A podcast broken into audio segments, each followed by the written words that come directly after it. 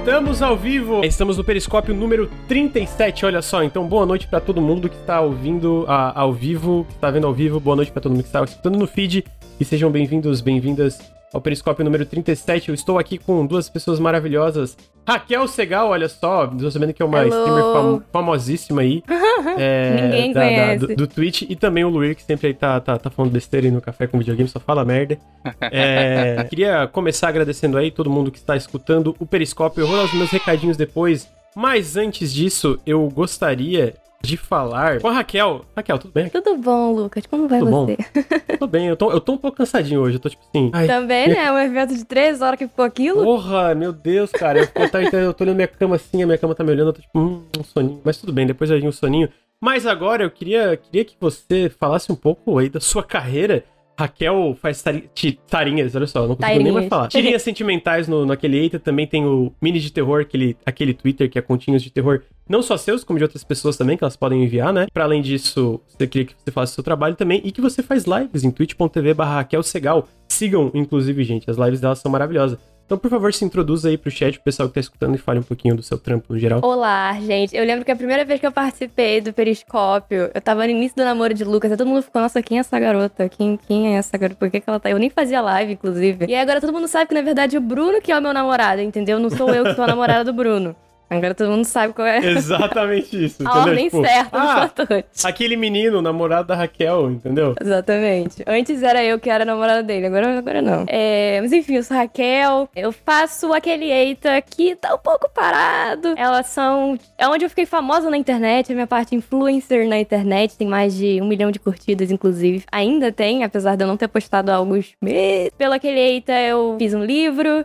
Eu fiz mais três quadrinhos que são independentes. Depois disso, eu decidi fazer lives na Twitch. Fora isso tudo, eu sou publicitária, né? Formada, tal. É o que eu faço de trabalho hoje em dia. Trabalho pra Samsung. Não é tão legal quanto parece. mas. Aí depois eu resolvi fazer Twitch por causa de Nautilus e Bruno. Ele falou: vai, vai ser legal, você é boa nisso. Eu falo muito. Então tem dado bastante certo. Então se você não me segue, segue lá. Faço várias As lives lives, vários boas. jogos. Eu, eu geralmente eu assisto a live, às vezes o pessoal sente assim, eu, eu acho que o Lucas não vê live de ninguém. Aí eu fico vendo live e fico quieto, não falo nada, só fico assistindo. Aí as únicas lives que eu com- geralmente comento é quando tem, por exemplo, do Ricardo que eu fico xingando ele, mas as lives da Raquel não, não tem necessidade de xingar, porque ela não fala besteira aqui no Ricardo e o pessoal aqui do Nautilus, né? Mas sigam, tá ali, inclusive no chat, deram o caster, sigam, sigam o canal da, da Raquel. Continua, desculpa. Metade das pessoas lá do meu canal são do Nautilus, ainda bem. Muito obrigada. Patrocinando sempre. Mas é isso, gente. É isso que eu faço da vida.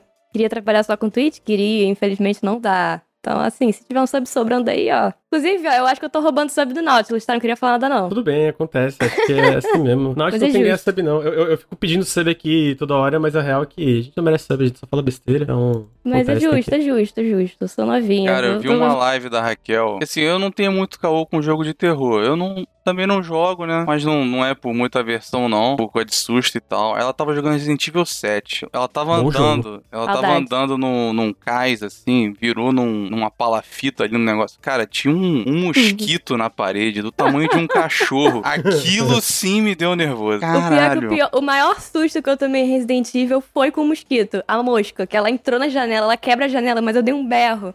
Foi um berro assim, de desespero, desespero total. É o maior susto que eu tenho nesse jogo, inclusive. Comecei a jogar live, comecei a jogar jogo de terror por causa de Bruno, inclusive. Eu, eu realmente não, Bruno é uma coisa, não é uma né? vibe minha. Ah, jogo de terror é muito bom, gente. Sofrer, sabe? Sofrer. de- É aquele sofrimento gostosinho, tipo assim, tu fica tipo, ah, meu Deus. Mas aí tu passa, tu fica, caralho, passei isso aí, porra. Dá uma caralho, acordada no coração, né? mano. É isso. Eu é- prefiro é- nos é- outros. É, exatamente. Ver, ver lá, ver Tem uns é clipes maravilhosos do CG jogando jogo de terror aí. Eu recomendo vocês Cara. olharem nos mais vistos. Tem um do Bruxa de Blair, tem do Dead Space. o Dead do Space ele treme, o do cara. Devotion, cara. Eu achei que o Devotion ele ia morrer. Eu- eu- ele, ele derrubou o copo, quebrou um copo e, e, mano, eu olhei esse vídeo e falei, cara, o Ricardo vai ter um ataque cardíaco. É hoje. É hoje, mano. É O pior é que esse susto do Ricardo eu tomei pensando a mesma coisa, porque a mulher tá lá no fim, eu fiquei, ah, ela só vai, ela só vai dar o susto quando eu chegar perto, né? Nossa, do nada Ah, ela ela vem. tá- ela- ela- É é, mesmo é, sorrateira. é. Pegou todo mundo espetão ela. Pô, Resident Evil 7 é muito bom, inclusive. Tu falando, eu tô tipo, saudade de ser... Ansioso pro Resident Evil 8, o Village barra 8. O finalzinho, do, o finalzinho do set, que é uma barriguinha que eu fiquei meio. É, um pouquinho cansa mesmo no final, mas, mas... no geral é um jogo que realmente me prende. E olha que eu achei que eu não fosse conseguir, porque eu tava com muito medo. Mas teve uma hora real, gente. Tava, eu fico com o meu negocinho aqui na- embaixo, que é onde eu, eu sou baixinha, né? Eu tenho que botar um negocinho pra botar minha perna, né? Pra fazer a altura por causa da postura. E aí, eu tava com tanto medo, quando eu queria entrar na casa, eu tava com tanto medo, eu tava tremendo. Eu falei, gente, pera aí, eu preciso de uma água. Eu tava tremendo. Tremendo, tremendo. Minha perna tava tremendo de medo. Horrível. Uma sensação terrível, mas eu joguei Sabe até que, o devia, tá- sabe que devia jogar Raquel, que é um jogo de terror muito bom também? Ah. Também tem um problema de, de barriga no final do jogo. Tu fica, porra, cara, não acabou ainda. Tem uma hora desse jogo que tu pensa, não, acabou. Aí não acaba. Aí tu fica, caralho. E aí tem mais tipo 5 horas de jogo. Alien Isolation. Esse jogo. O Bruno Raquel, quer que eu jogue esse jogo, só que eu tenho medo de ser perseguida Mas por tu, tu- não, não tenha, não tenha. É uma coisa que todo mundo da gente tem que passar na vida, ser perseguida pelo Alien, entendeu? É, é uma Tem coisa que, né? tipo, é, pre- prepara a gente pro resto, do, pro, pro resto da vida, entendeu? Então, tipo assim, Entendi. cara, esse jogo é, é incrível, incrível. Mas realmente, tipo assim, o começo é tenso. A primeira vez que eu encontrei o Alien, é, tem um, um primeiro encontro ali com o Alien, né? Eu, eu acho que eu demorei umas três horas pra passar. Porque eu falei, caralho, morrer, pelo amor de Deus, mano. Esse bicho tá lendo a porra dos meus pensamentos, cara. Puta que pariu, mas ainda assim é incrível. Eu recomendo demais, demais. Sempre tá barato, sempre tá tipo Sempre 5, tá barato. 10. O Bruno me deu de presente, assim, o Resident Evil 7 eu não ia jogar. Só que aí o Mario me deu de presente. o Soma, por exemplo, eu não ia jogar. O Bruno me deu de presente. Então eu me obrigo a jogar quando as pessoas me dão presente, entendeu? Tá aí, tá aí. A gente vai fazer um. um- A um- vaquinha do. Uma vaquinha. Mas o Resident Evil 8 eu quero, eu quero jogar porque, além, além de eu. Cara, sério, eu acho que eu nunca tive tanta gente assistindo, me assistindo jogar um jogo como Resident Evil 7. Gente, 40, 50 pessoas, todos os dias. É legal ver as pessoas se assustar, sabe? Tipo, é, é muito divertido. Mas Tá eu vou ali, botar pessoa- na lista ali em Isolation. Vou, vou é muito, tentar. é muito bom. Tu diria que é o que mais assusta, o 7? Eu não joguei todo. O Do- se- do Resident Evil Resident 7. Evil. Eu não joguei os outros, mas o 7 é em primeira pessoa, né? Ah, é. Então. Ah, eu, eu acho que o 7, assim, eu, eu, eu não joguei todos, todos, mas eu- o 7 foi o que eu mais fiquei tenso. Cara, eu joguei o 7 em VR na casa do Nelson quando Nossa, eu morava no, no. Rio. Ô, eu tava passando mal, cara. E aí o Bruno ficava do Bruno e o Nelson ficavam do meu lado. Cara, que isso, que exagero. Porque eles estavam fazendo lá, a gente fez lá uma live no dia. Foi uma das primeiras lives que a gente fez. Foi, porra, exagero, porque não é vocês que estão aqui, mano. Puta que pariu, cara. Eu via. Tem aquela cena do comecinho do Resident Evil 7, é ela subindo a escada, Você sabe? Aquela bem no comecinho do, do, do jogo, que é a minha subindo a escada. que, Caralho, eu tava em VR e eu não queria ir na escada. Eu falei, caralho, eu não quero ir na Essa, escada. essa cena tem um clipe, inclusive, que eu entrei cantando o Padre Marcelo Rossi. Eu tava assim, não, não, não, não, não, não, não. Porque é horrível, porque, tipo, tem um lugar lindo e brilhante, e, tipo, iluminado. Aí não, tem que ir pra escada. Puta, mano, sério, não, não. Existe, meu Deus, o capeta existe, o satanás existe. Parece uma série que faz isso, né? Eu lembro do CG jogando Resident Evil 2, ele andando assim, falando: Eu amo Jesus, eu amo Jesus, eu amo Jesus, eu amo Jesus. Ô, mas não, o, o- CG com Resident Evil 2, eu não, é, tipo assim, né, eu entendo, cara, mas ele, ô, ele se assustou demais, cara. Eu lembro que, tipo assim, várias madrugadas eu tava trabalhando, fazendo alguma coisa do Nautilus, editando algum vídeo, e eu, as minhas pausas, porque daí o Ricardo tava fazendo live do, do Resident Evil 2 geralmente de madrugada ainda. As minhas pausas eram vendo o Ricardo jogando Resident Evil 2 e fugindo do Mr. X. Porque quando o Mr. X aparecia, o Ricardo surtava, mano. Era muito engraçado, velho. Ele surtava. Você viu que fizeram um, um mod de primeira pessoa pra esse aí? Resident Evil 2? É, e vem o Mr. X desesperado empurrando as pessoas assim. Meu Deus, Cruz Credo. Não, tô, tô- tô- tô de boa, tô de boa. Já. Eu já fiz um vídeo sobre o Mr. X, tá bom, né? Eu não, não, não, não Bom fiz vídeo. contato com ele, não. Ah, criando o Predador Perfeito, que eu falo como de- desses jogos que tem esses stalkers, né? Tipo, sei lá, o Alien, o Mr. X, outros jogos que tem esse, esse personagem que segue o jogo todo. Talvez ele seja o melhor ou um dos melhores, pelo menos. Assim. Que horror, cara. Coisa seguindo realmente não compensa, não. É bem. Pô, em Little Nightmares que tem coisa na água me seguindo, eu já ficava. Ah, aquela, mas aquele bichinho d'água do Little Nightmares, aquela. é velho esse menino, é horrível. É, Luir, se introduza também. Fala, fala, que você faz na internet aí. Comenta aí do Nautilus. Comenta aí de. Já prometeu 10 vídeos pra galera. Já Você- prometi, mas tá tranquilo, a pressão vai ajudar um pouquinho. É mesmo, né? Já teve vários pods, eu não, não apresentei direito, né? Enfim. É que já, já, já, Já, já, já é tava mais ou né? menos aí. É. Eu sou ex-membro do Nautilus, eu tava lá quando o canal foi criado, junto com o CG e um outro amigo nosso que saiu logo cedo. E a gente foi trabalhando lá no começo a questão do visual ainda, né, do que, que ia ser o foco e tudo. A minha maior contribuição ali no começo foi mesmo o nome, né, que é do 20 mil léguas submarinas, e a ideia era que era um... era como se fosse uma tripulação, né, de amigos entrando numa jornada. Acho que é um tema que se manteve, né, é legal isso. O escafandro lá como símbolo, mas depois eu tive uns problemas, não tava com, com edição, com aprender os bagulhos e tal, saí, né, foi pra melhor, mas depois a gente resolveu, e aí eu fui ao longo dos anos contribuindo um pouquinho ali, um pouquinho ali, dava um feedback, escrevi um pouquinho pra um vídeo. Primeiro que eu fui escrever um mais mesmo foi no aquele do Star Wars nos jogos, foi era da coletânea. Depois comecei a aparecer mais aí foi no ano passado, quando o Granja falou, ó, tu vai ter que jogar Halo 3 comigo em live. Tá, obrigado. Falei, já é, tamo dentro. Aí joguei Bleeding Edge e tal. E aí fui envolvendo mais um pouco aí, fiz, eu ajudei o Granja no, nas recomendações do Steam, fiz aí a, o janela do The Ascent e tô fazendo Aí o que eu prometi aí, né? Vai ter um vídeo documentário barra ensaio sobre o KOTOR. Depois vai ter um também sobre a trilogia Mass Effect. Tem um outro janela aí para as próximas semanas. E é isso aí. Tá aí. Conheço esse vai porra aí. vai dar quase 14 anos. Muito tempo. Não quero falar disso não, mano. tem necessidade? Tem. Não, não tem, não tem. Não tem necessidade de a gente falar de idade, de quanto tempo. É, entendeu? É a idade eu, eu do Matos que... aí, sei lá. Cara, não é não? Não sei. Muito de graça.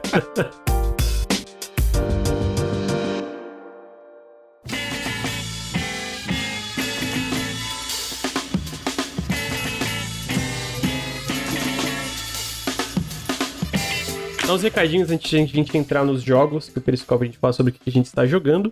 Tem uns jogos legais aí pra gente falar, falar hoje. Mas lembrando que o Nautilus, para quem está escutando no feed ou está assistindo ao vivo, o Nautilus é financiado coletivamente. Então, se você curte os podcasts, você curte os vídeos, considere apoiar em apoia.se barra Nautilus ou picpay.me barra canal Nautilus. É, por exemplo, é através disso que a gente consegue pagar editor para editar os podcasts, a gente ter toda semana lá no feed, além das lives aqui, né? E continuar fazendo vídeo e lives todos os dias, porque daí a gente tem tempo, né? A gente tem que editar podcast, por exemplo, paga alguém para editar. Então, considerem apoiar. É, considerem também ajudar com, se você está ouvindo no feed, fica o meu convite para vir em twitch.tv barra nautiluslink. A gente grava o Periscópio toda quinta às 8 da noite. Hoje, excepcionalmente, no dia 25, a gente começou às 9, porque a gente tava cobrindo um evento aí. Então, fica o meu convite. Toda segunda às 9 e meia da manhã tem um café com videogames e a gente faz live basicamente todos os dias, fora final de semana, que é mais, tipo, não, não tem a, a constância da semana, né? Final de semana é mais, tipo, ah, deu vontade entra, mas não, a gente não, se obriga a entrar no final de semana. Se você tá assistindo ao vivo, como eu pedido para dar um, um subzinho, a gente tá com essas metas diárias. A gente bateu uma meta diária hoje mais cedo mas eu, eu botei uma meta de 5 subs aí durante o podcast. E se você assina o Amazon Prime, é, você pode dar um sub de forma que não, não tem um gasto extra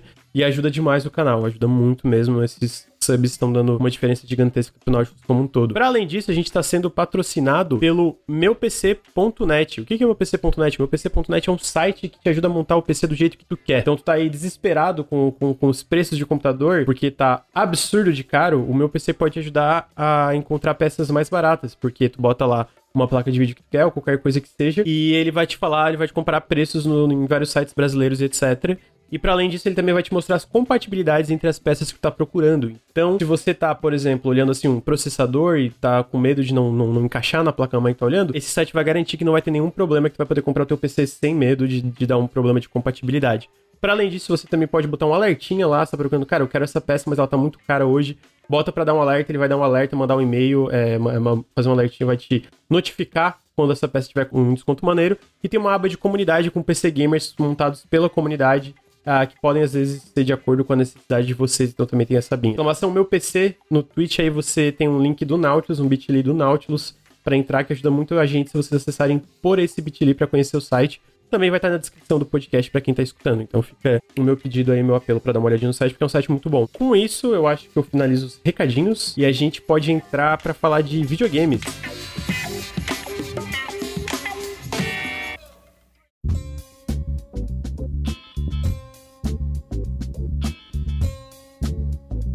Posso levantar uma parada? Pode, claro. Eu tava pensando que tá rolando um, um meme Twitter. Nem bem um meme, né? Meio que uma discussão, né? É, um, é uma referência, uma fala, mas enfim. Diz lá assim: ah, para de chorar, é só um jogo. Aí tem assim embaixo, o jogo. Aí mostra uma cena emocionante de um jogo, né? Aí eu fiquei pensando, cara, os jogos que marcaram e tal. E aí eu queria perguntar o de vocês. O que, que vocês botariam nesse? Porque eu fiquei na dúvida de qual botar. Ah, tá aí, né? A Raquel, bom, antes de a gente entrar, quando a gente já entra no jogo dela, eu sei que eu, eu teria alguns que eu botaria só um jogo. Sei lá, seria Outer Wilds, que eu chorei com ele, Undertale, que eu chorei com ele. Ah, o The Last of Us Part 2 eu chorei também. Então teria alguns jogos. Mas eu soube, soube que a Raquel tá aí emocionou com o tal de Sea of Solitude. Tu botaria ele? Tu botaria o Sea of Solitude? Botaria. Mas o que eu botei, eu participei dessa thread aí. Eu ah, botei ah, o To The Moon. Ah, o To The Moon. É que o To The Moon eu chorei de, de soluçar. Uhum. Caraca. Isso eu não Mas o Sea of Solitude eu também botaria, porque eu chorei a beça. Tá em live, né, inclusive. Tá gravado. Só ir lá no Twitch da Raquel e, e, e assistir ela, ela, ela ela chorando no, no of Solitude. É, o que eu botaria, eu acho, ainda mais depois do que falaram hoje, né, no negócio do evento, um que eu não esperava e emocionou foi o Lost Odyssey, se vocês Ah, jogaram. tô ligado, Cara, ele- lembro, ele, lembro. tem uns momentos, assim, que tu não espera. É um jogo que tem... Ele tem todo, vários problemas, assim como qualquer JRPG ambicioso dessa época. Ele acerta em muita coisa, tem muita coisa da escrita que é legal. A questão dos, dos mil anos de sonhos, né, que cada um é uma memória dele, que é um imortal. Pô, Teve alguns... são muito foda. Teve alguns que pegaram de jeito. E tem algumas cutscenes durante o jogo também. E aí, durante o outro evento que a gente tava vendo, eu, eu tava acompanhando até as coisas do Fantasian, mas eu não sabia que podia ser o último jogo do Sakaguchi e do Uematsu. Isso aí me deixou triste. Realmente. Sei lá, esse Fantasia parece muito legal, mas eu queria um jogo novo, novo. Um- é uma canção de cisne, né? Pra ir embora com estilo. Tomara que seja bom pra caralho. Raquel, Eu. Sea of Solitude.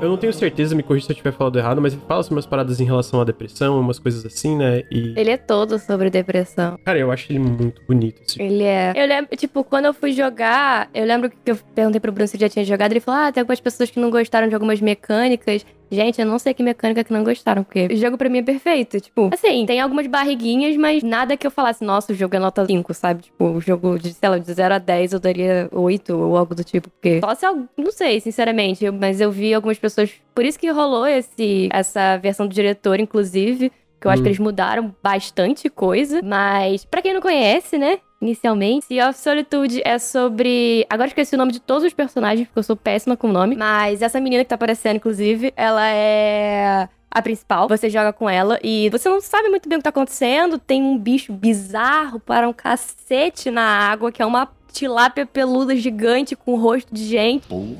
E esse troço fica te perseguindo e é horrível quando você morre pra esse negócio, mas você sabe que tá rolando uma história e essa história vai se desenrolando. E aí você entende que é uma grande história sobre depressão e, e que essa menina tá em depressão. Então é uma história sobre ela e os problemas dela. E é isso, tem assuntos gatilhos, bastantes. Na verdade. É Kay Sony, não é? Eu acho que o irmão dela é Sony. Ah, não lembro o nome dos personagens, mas. E é isso, você começa no desenrolar, vai. Você tem a história dela com o irmão, com a família, com o pai, a mãe e todo mundo, e com ela mesma. Tem um namorado também. E é isso, tipo, os gatilhos são bastantes, então sempre que alguém entrava, inclusive na live, quando eu tava jogando, eu recomendava, falava, gente, cuidado, tá? Porque. E no geral é, uma- é um, é um jogo que me tocou muito, porque assunto depressão, tipo, eu nunca tive depressão, não- diagnosticada não. Talvez algum dia que eu já tive nessa bad. Já tive, inclusive, numa época em 2016, que mais diagnosticada não. Mas eu tenho algum, muitos amigos, inclusive, que têm depressão e é um assunto muito delicado, porque se a pessoa não quer ajuda, você não consegue ajudar. Por mais que você ame aquela pessoa, inclusive no início do jogo, quando começa, ela fala: Eu tenho meus amigos, eu tenho minha família, e mesmo assim eu tô aqui. E é isso, porque, tipo, mesmo que você tenha amigos, famílias que estejam ali por você, se você não quiser ajuda, se você não, não, não achar que você precisa de ajuda, se você achar que nada vai te ajudar, você não vai conseguir ser ajudado.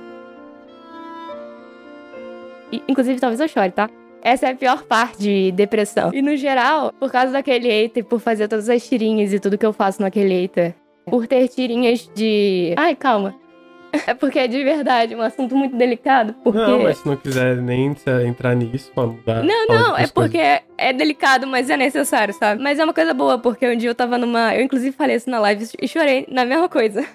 Teve uma menina que ela. Eu tava num evento tipo Comic Con, só que é em BH, se chama FIC, é o Festival Internacional de Quadrinhos. E chegou uma menina pra mim com uma, um saquinho de bala e uma cartinha falando: Oi, eu sou muito sua fã, eu acompanho muito sua página. E, e teve uma época que eu tive depressão, eu fiquei, tipo, no fundo do poço. E as suas tirinhas me ajudaram muito. E, tipo, a cartinha era uma cartinha de agradecimento.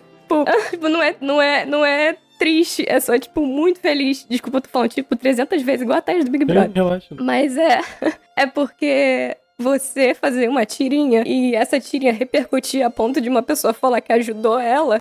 Eu nunca imaginei que isso um dia ia acontecer comigo. E esse jogo, no geral, é sobre ela e o irmão dela. E ela não, não notar muito bem o que ele quer falar pra ela. Ele tem sérios problemas na escola. E, enfim, ela não nota, ela não percebe, ela ignora. E isso só vira uma bola de neve. Então, no geral, esse jogo é muito importante pra mim. Eu acho que ele deveria ser jogado por todo mundo, porque apesar de depressão ser um assunto tabu, é um assunto necessário que as pessoas precisam falar, porque, porque se você não falar sobre, as coisas pioram. Então, é. É isso. Foi mal chorar, porque de verdade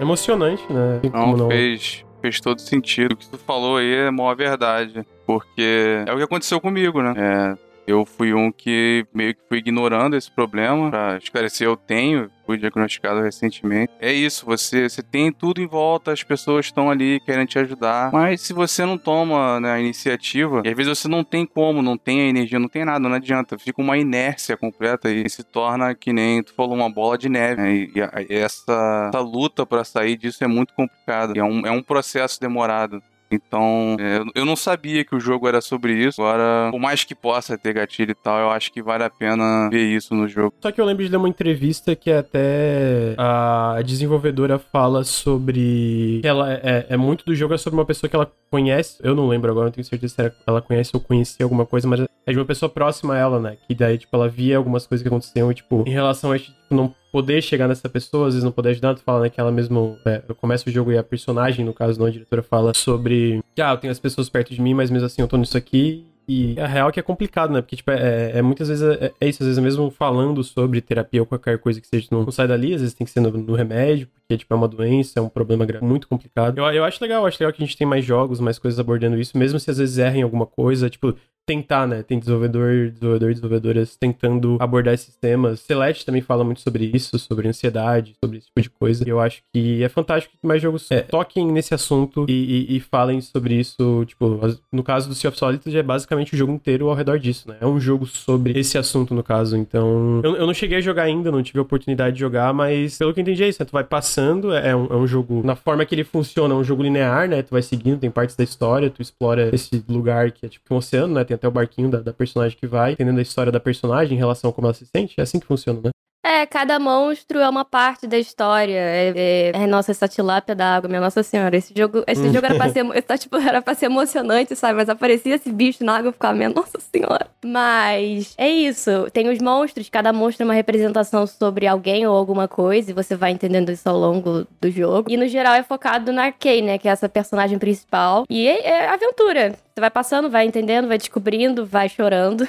Mas acaba bem, tá? Não é um jogo tipo. Porque em publicidade isso também existe. Eu acho que existem outras coisas. Por exemplo, se você quer falar sobre violência à mulher, você não bota uma mulher, uma mulher com um soco na cara e fala sobre isso. Você fala da parte boa. Entendeu? Não adianta falar que ela levou um soco e violência da mulher, porque a gente sabe. É isso. Então, esse jogo, ele aborda a depressão, apesar do lado ruim da depressão, mas ele mostra que, tipo, a depressão é uma doença. No final, inclusive, ele até fala, mas é, é uma doença. Ela tem tratamento. E, no geral, o jogo, no, num todo, ele é mais feliz do que triste, entendeu? Ele mostra as partes boas mais do que as partes ruins. E eu acho muito necessário para as pessoas verem que, tipo, você tem depressão, é uma doença, vai passar, é só um sintoma. É muito difícil para quem tem depressão entender que é só um sintoma, gente. Uma doença como qualquer outra, sabe? É, existe tratamento, existe formas de cuidar, mas é muito fácil entrar num poço sem fundo. E basicamente a Kay entra num poço sem fundo. Apesar dela ter as pessoas ao redor dela, ela entra num poço, numa escuridão que é foda de sair, sabe? Só que ela consegue sair, spoiler.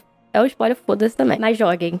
Porque é realmente muito necessário apesar de ser um assunto tabu, é um assunto que tem que ser falado, porque se não falar, gente, as coisas só pioram. É, não, tem que falar sobre mesmo. É, tem que ter diálogo sobre isso no geral, né? Não, não ser uma parada tão. É, falou, não ser uma parada que. É, existem muitas pessoas também naquele eito da minha página que chegam para mim e falam: Poxa, eu, eu, eu acho que eu tenho depressão, eu tô muito mal. Porque, porque, tipo, depressão também não é tristeza. Não é, não é tipo, tristeza felicidade. são vários sintomas, né? Tipo, tem vários tipos, né? Tem várias, várias, várias coisas. É isso, é um estado que você nada te alegra, nada te deixa triste, você fica naquele estado morno, sabe? Se torna uma grande indiferença. Você só é se isso, importa é uma com diferença. os outros, Por isso que tem uma frase que fala: o cara mais feliz do rolê pode ter depressão. Sim. É. O cara que tá lá super feliz, tipo, o Chester que, do Linkin Park, que, que, que, se matou, ele tava um dia antes feliz com a família saindo e tudo mais. Então, sim, não é tristeza, é uma coisa completamente diferente. Mas, no geral, a jogabilidade do jogo é muito boa, é muito divertida. Ele é muito bonito, falando sem ser só sobre a história, mas ele é um jogo muito bonito, de é, verdade. Esteticamente é maravilhoso. Nossa,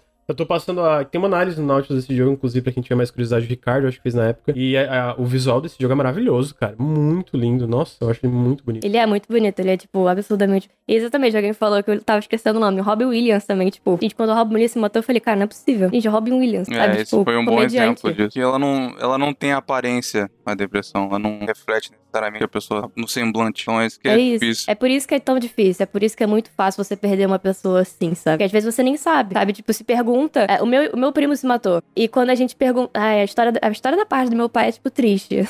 é muito triste. Tudo deu errado, mas. É, enfim. Mas o meu primo se matou e, tipo. Quando ele se matou, a gente ficou, o quê? Como assim? Mas ele, ele, ele tinha acabado de se casar, ele, ele, sabe, ele tinha acabado de entrar no emprego novo. É isso. Não tem muita explicação, não tem muito como acompanhar, sabe? Ah, não, aquela pessoa com certeza tem depressão. É, Obviamente, não, tem algumas não pessoas que muito você- esse estereótipo, né? Tipo, Isso. é, não faz sentido estereotipar esse tipo de coisa, porque, é, de novo, é uma doença e pode, tipo, ter com em qualquer pessoa, independentemente como ela devia estar de acordo com, sei lá, qualquer norma da sociedade, qualquer coisa que seja. Então não faz sentido estereotipar, tipo, ah, aquela pessoa é feliz, então ela não tem depressão, não dá pra saber. É uma coisa que todo mundo tem que estar conversando, ficar atento. Por isso que, né, como tu falou, não pode ser uma parada que não se tem conversa sobre, porque tendo conversa, todo mundo conscientizado sobre o que é, todo mundo pode procurar tratamento. A parte cruel que tem, né, é porque a tentativa da própria pessoa lutar contra se torna algo que prejudica mais. Porque a pessoa que tem, muitas vezes, ela tenta demonstrar, não, que tá tudo bem, tenta tranquilizar outras pessoas, se diverte, faz tudo com, amigos e com família, e as pessoas ficam, é, tá melhorando, então de repente não tá tão ruim assim. Só que no fundo, né, só vai caindo cada vez mais e vai ficando cada vez mais difícil de sair. Então, pra qualquer pessoa, cara, que estiver ouvindo, tem uma suspeita de estar tá assim,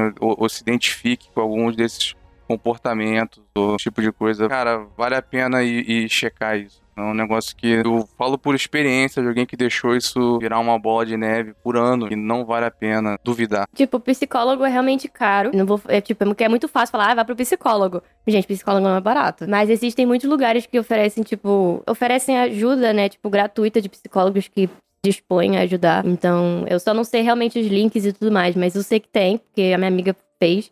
A minha amiga tentou se matar, tipo, umas duas vezes. É, hoje em dia ela tá ótima. Mas, tipo, ela é minha melhor amiga há 19 anos. Eu não fazia ideia que ela, que ela tentou se matar. Tipo, eu soube quando aconteceu, entendeu? Eu não sabia. Eu não fazia ideia que ela tava em depressão, não fazia ideia que ela. Enfim. Mas é. Existem, ela foi pra um psicólogo gratuito e ajudou bastante ela. Apesar de ser gratuito, foi muito bom. Então. É porque é muito fácil, né? Falar, ah, vai lá pro psicólogo. Só que é caro pra é, psiquiatra é mais caro ainda, né? Mas Exatamente. tem jeitos aí, eu também não sei a melhor coisa pra recomendar. Até mandaram um, um link aí no chat do Centro de Valorização da Vida. É, Não- vai ver, eu não sei até que ponto que ele é bom, mas vale não também sei também. Vale pesquisar. Mas é isso, o jogo é ótimo. é um- eu acho que é um jogo que é pouco falado, deveria ser mais falado, porque além dele ter um assunto importante, ele é um ótimo jogo. E aí lançaram, né, recentemente pra Switch a versão do diretor. E eles falaram que eles mudaram algumas coisas na dublagem e na- no script, mas acho que no geral tá, tá bem parecido. Eles devem ter deixado o jogo um pouco mais bonito, né? E realmente tem umas dublagens que são meio esquisitas. Tipo, não tem muita entonação na, na voz da, da Kay. Mas eu acho que eles redublaram tudo. Então vale a pena aí, pra quem tem Switch. É, eu, eu tinha lido que era várias coisas, é, redublagem, mas, mas é, tem, eu acho até criatura, tem umas, vai, vai- é tipo um jogo quase novo, assim, né, tipo, de, de- em relação a, a conteúdo. É, mas eu tinha lido que eu tava vendo uma entrevista, teve até uma entrevista na, na, se não me engano, na Vice, que o Patrick Kepler conversa com a diretora de como eles conseguiram fazer isso, né, tipo, ah, não, eles sabiam que tinham problemas no jogo original, eles queriam, sei lá, arrumar coisas que eles não, eram frustrados em relação ao, desenvolvimento, né, e aí foram atrás disso e tal, e aí tem essa versão que é, tem muita coisa nova. É, pro Switch eu não sei se tem pros outros, pros outros consoles também, mas é, Acho que é exclusiva do Switch. É, tem bastante coisa nova mesmo, então pra quem tem o Switch tem a oportunidade de talvez jogar o jogo no Switch, né? Que é, tipo, realmente, pelo que eu entendi, ele é- tem diferenças fundamentais da, da versão original, assim. E é ótimo, o design dos personagens é ótimo, é perfeito. É tipo, é assustador. Consegue ser um jogo de terror, sabe? Ao mesmo tempo que é emocionante e aborda assuntos ótimos, é um jogo de terror. É, tem um design de, uma, alguns dos bichos do jogo que dá, dá, um, dá um zoom e fica, Não, "Eita mas essa, exatamente essa tilápia, gente, ela tem cara de humano. Eu fiquei, gente, pelo amor de Deus, por que botaram isso no jogo? eu estava, tipo, having fun, sabe? Curtindo de boa. E aí tem essa tilápia, que é essa que aparece no trailer. Nossa. Em relação ao jogo si, como ele funciona é isso, tu vai passando essas partes, lá, tem talvez puzzles e, e desafios mais simples em relação a essas criaturas que te seguem, né? Zé, ele é simples. Ele não é igual a Celeste, definitivamente. A Celeste é puzzle, puzzle. É, tipo, não, não é igual a Celeste. Ele é um jogo mais narrativo, aventura real. Você tem que fazer alguns puzzlezinhos, mas nada demais. Ele é mais de walking simulator mesmo. Anda, historinha, presta atenção no que tá acontecendo. É isso. Mas é ótimo. Então, assim, parece muito bom. não sei, se é, não sei se é o gênero das pessoas, mas é um, é um, é um jogo de, de historinha. Uhum. É, não, é, é foco narrativo mesmo. Tem uns É foco É o narrativo. tipo de jogo que é isso, tem algum- alguns, tipo, vamos dizer, leves desafios que te impedem de progredir, né? Se dá um quebra-cabeça, qualquer coisa que seja, mas no geral ele é mais voltado. Tudo isso serve pra narrativa, né? O propósito do jogo é contar essa história e, e contar de uma forma legal, interessante ali, que fica preso no que, que tá acontecendo à tua volta. É que você tem que encontrar umas luzes, e então você tem que ir pro lugar certo pra encontrar a luz. O jogo não te fala sempre. Mas ele é, no geral, narrativo, narrativo. Tem mais alguma coisa pra acrescentar em, relação ao Sea of Solitude? Porque eu sinto que a gente não sei se tem mais alguma coisa que eu queria falar sobre. É que quando eu comecei a jogar, algumas pessoas apareceram no chat falando, ah, falaram mal desse jogo. Gente, eu sinceramente não sei porque falaram mal do jogo. Eu sobre a mecânica, sobre tudo, não, nada me incomodou, me incomodou. É um jogo de narrativa. Enfim, você tem que fugir da tilápia na água e. Sabe? Mas é, eu joguei no PC, disseram que. Não sei se ele tava mal otimizado no computador. Ah, ele não rodava bem no geral quando saiu. Ah, tá, pode ser. Enfim, eu joguei no computador. Eu joguei na. na- enfim, meu computador não é também um computador ruim, mas não é um computador incrível. E foi ótimo. Eu não sei se eles mudaram isso depois. Ah, mas se for só mal otimizado, talvez tenha melhorado, né? Tenham dado um- aquela leve atualização. Tá no EA Play? Tá no EA Play? Ó, tá no EA Play, gente. Tá aí. Melhor tá, chance tô- do mundo pra vocês jogarem. E durou, vou baixar ele, inclusive. durou mais é ou o menos quanto tempo? Ele dem... Ah, eu demorei muito porque também eu chorei, fiquei falando com o chat, mas eu demorei 5 horas. Mas assim, tirando isso, deve ser umas 4, 3 horas e algo. Mas vale a pena. Não, especialmente estando no, no EA Play, você, você tem, quem assina o Game Pass Ultimate, assina o Game Pass no PC, tá aí, né? Também já pode ah, pegar se tiver no direto Game do- Pass, gente, é- não tem desculpa pra não jogar. Tem alguma coisa pra complementar, então? Sea of Solitude, ô, ô Raquel? Não, é isso. Não um preconceito, porque, ai, assunto chato. Não é um assunto chato, gente. Eu juro que é muito bom. A história é muito boa. Tem que ser muito sem coração pra ver esse, pra jogar esse jogo e falar, nossa, achei uma bosta. Sério, tem que ser, tá, tá morto por dentro, porque não é possível. Mas é isso, é um ótimo jogo, é bem bonito. Eu acho que deveriam falar mais sobre ele. Eu adoro jogos que abordam temas, tipo, interessantes. Tipo aquele, eu se falei em live também, aquele Dead Dragon Cancer. Queria muito jogar, mas eu acho que eu vou chorar igual uma louca. Esse é do... Pra quem não sabe, Death Dragon Cancer é o tipo um jogo que o pai fez sobre o filho... é, Parece pesado. que, que ele tinha câncer, né, e faleceu e tal, ele fez sobre, tipo, basicamente a história dele com o filho dele. É, um- deve ser o tipo de jogo que tu joga e fica, meu Deus do céu. O entendeu? Bruno falou, eu Realmente. chorei por duas horas seguidas. é isso. É um, é um jogo que é. Mas, por exemplo, é um jogo triste. É triste. É simplesmente triste. Apesar de mostrar toda a parte do. Eu nunca joguei. Mas pelo que o Bruno falou, me dá vontade de jogar pela coragem do pai de ter feito isso, sabe? Pra ele, terem, por ele ter criado. Gente, eu fiz, uma, eu fiz um quadrinho sobre meu cachorro que faleceu, sabe? Meu cachorro não teve uma história tão triste assim quanto ele. E eu chorei horrores quando eu tava criando o quadrinho. Agora você imagina esse cara fazendo esse, esse jogo, sabe? Sobre a história que ele passou com a mulher e o filho com câncer, sabe? O filhinho dele era pequenininho. Então, assim, eu- a, a coragem de uma pessoa pegar e ter feito, fazer um jogo desse, tipo, me dá muita vontade de jogar. Do tipo, ele merece. Todos os discursos que esse cara fez quando ele ganhou o prêmio, porque esse jogo tem vários prêmios, todos os discursos eu nunca joguei. Todos os discursos eu chorava. Tudo. É, imagino, né? Deve ser um. Porra, deve ser um assunto muito doloroso. É, deve ser uma coisa. Tu vê essa vivência dele, deve ser uma coisa, né? Mas ele, pra ele deve ter sido uma parada, por mais que, né? Tipo, manteve ali a memória. é, deve ser uma parada extremamente dolorosa. Né? Por isso que eu acho que é importante pra né? gente jogar, sabe? É tipo o mínimo. sabe? Tipo, ele fez aquilo, ele sofreu pra fazer aquele jogo, por toda a história, o mínimo que eu, que eu tenho é jogar. Então, recomendo Sea of Solitude por isso, porque é uma história real. No início do jogo, ela fala que é baseado em fatos reais. Não fala de quem, nem exatamente quem. Então, não sei se alguém da. Como você falou, não sei se alguém que alguém conhecia ou se alguém da produção. Mas é uma história real e é uma história que muita gente vai se identificar, provavelmente. Então, vale muito a pena. Então tá aí. Esse é, a gente falou sobre Sea of Solitude. Ah, é um jogo tá disponível pra todas as plataformas. A versão do Switch, ela é uma versão tipo Director's Cut, então tem bastante conteúdo novo. E também está no EA Play. Então se você assina o Game Pass de PC ou assina o Game Pass Ultimate no console, você também pode ter acesso ao jogo. Fica aí a recomendação. Eu vou jogar, inclusive, agora que eu lembrei que tem o, tem o EA Play, né? Porque eu assino o Game Pass de PC, eu vou baixar ele aqui no PC. Se você não gostar, não fala pra mim, eu vou ficar muito triste. mas a gente também tá falando sobre jogos aí de aventura e tal, e é um jogo bem diferente, mas também é sobre a mente das pessoas aí, né? Só que de uma forma completamente diferente, muito mais, é, talvez voltada pro humor, apesar de ter umas coisas mais sérias no jogo também, que é o Psychonauts.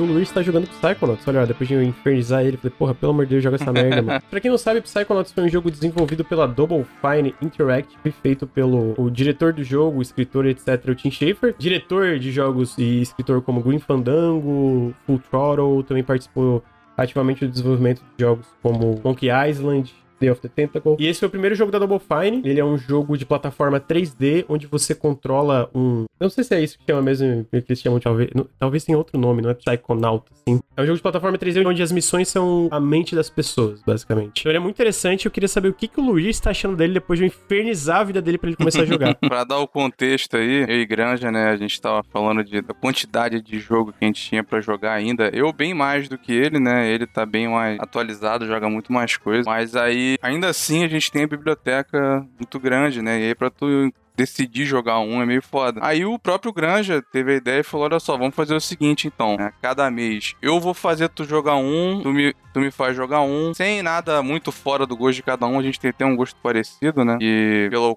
o jeito que o Granja tava ocupado, nada muito longo. Senão eu meteria uns RPG nele e ele não ia conseguir terminar, né? Mas aí o Granja falou: joga Psychonaut. Eu falei, beleza, tu joga o Ruiner. Ruiner eu que tu. Tu gostou, né? A galera viu, o CG Gostei. fez live de novo. Recomendo também o, o vídeo do CG. Jogo muito É o bom, saiu também não é muito grande. Winner É. é aquele Cyberpunk? Isso, Isso, de isso. Ah, é perfeito, eu joguei já também. Muito bom. É muito bom. Aí o Granja passou o Psychonaut. Falei, já é, eu já até tinha ele. Ele. Lá no começo ele foi um. Ô, ô Luiz, deixa eu te interromper rapidamente. A, a Fátima mandou uma mensagem assim: Granja, tu quer contar a história pro chat pra quem não sabe o que, que é granja?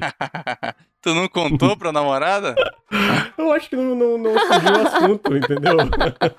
Lógico que não. tu tinha que ter se apresentado assim já. ah, sim, oi, tudo bem, meu nome é granja. Lá no teu é- encontro, tu tomou vinho e tal, tu falou, olha só.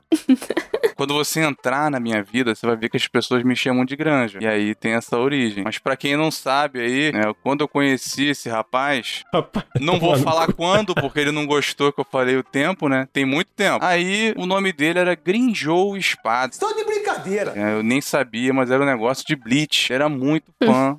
Muito otaku e tal, ele era o Grinjou Espada. Ele era Grinjou Espada no fórum e Grinjou BR na live, na Xbox Live. Só que, porra, esse é um nome péssimo de ficar falando. Ainda mais depois que tu descobre o que que é. Aí eu abreviei pra mim, né? Grinja. O negócio já tá uma... né? Mas Grinja também, né? Não tava fluido. Aí eu botei uma palavra familiar. Botei granja. E ficou granja. E o granja abraçou, criou granjinha. Quando a gente jogou Star Wars e Old Republic, ele criou um Jedi chamado Granjão. Então, apa- e o jogo dá um título antes do teu nome. Então, era Jedi granja. então era Jedi Knight Granjão ou Master Ah, Granjão. meu Deus. do céu. Ô, Mas ô, a- Lucas, mas o Grim Joe era irado. É verdade, é um personagem Will Joe era legal. caralho. Agora assim, Aí eu não o Bleach sei. é uma bosta, não, não tem como. Não, eu tenho raiva Eu tenho até uma de- pelúcia do Grim Joe, gente. Que? Tu Tenho. tinha uma pelúcia? Eu tenho, eu tenho. Meu Deus, tem que mostrar isso depois em live. Tá lá nos meus pais, eu trago pra cá. Eu amava Bleach. Não, eu, eu amava a, a saga de Soul Society o comecinho ali do... Eu esqueci até o nome deles, velho. Que eles in- introduziram o Grunge era muito legal. Só que aí foi... Começou a ter... Decaiu tanto, mas tanto, Foi depois tanto, do Ryzen, Ryzen, não sei o nome daquele cara de É, óculos. Aí ficou... era Aizen. Isso, aí ficou esquisito. E eu vi no anime ainda, que era mais enrolado ainda, e uma, uma merda. Na mesma época, o, o meu e-mail era Lion King Underline 371. Era Lion King, alguma coisa assim. Eu não acredito no que eu ouvi. Não acredito no que eu ouvi. Não pode ser verdade isso que eu escutei agora. Tá vendo? Eu ajudei o cara. Tanto que depois, quando ele foi querer desviar disso, ele criou a conta na. hackearam meu e-mail, eu perdi. Ele criou a conta na Battle.net. Vocês acreditam que o nome dele lá era Tyrion? Causa- mas era, era, era por causa do Game Era por causa do Game of Thrones. Porra, eu tava ajudando com o Grande. O Grande tem toda uma identidade, toda uma história, uma lore, né? E aí ficou. O Grande. É, tá... Eu lembro, inclusive eu cheguei a criar um. Lembra? Teve uma galera lá do fórum que criou aquele site Profissão Gamer. Aí eu criei uma Nossa, conta lembro. fake que eu era o Profissão Granja. Né? Mas Não, lembrava o disso. EG adora Cara. esse, Profissão Granja. Aí ficou. Deus, aí agora a Fátima tá sabendo da lore. Não tá sabendo, verdade. Mas, Lur, voltando para o assunto Psychonauts, a gente fez esse Voltando negócio pro que você Cyclones, tinha... é, tu falou, eu falei, amarradão, vambora, plataforma. E, cara, primeira coisa que já motivou é porque não, não fazem mais jogos assim com a mesma frequência, né? Isso é bem típico, aquele plataforma 3D com um pouquinho de ação, cartunesco, bem colorido, de naquele período entre 2000 e 2005, né?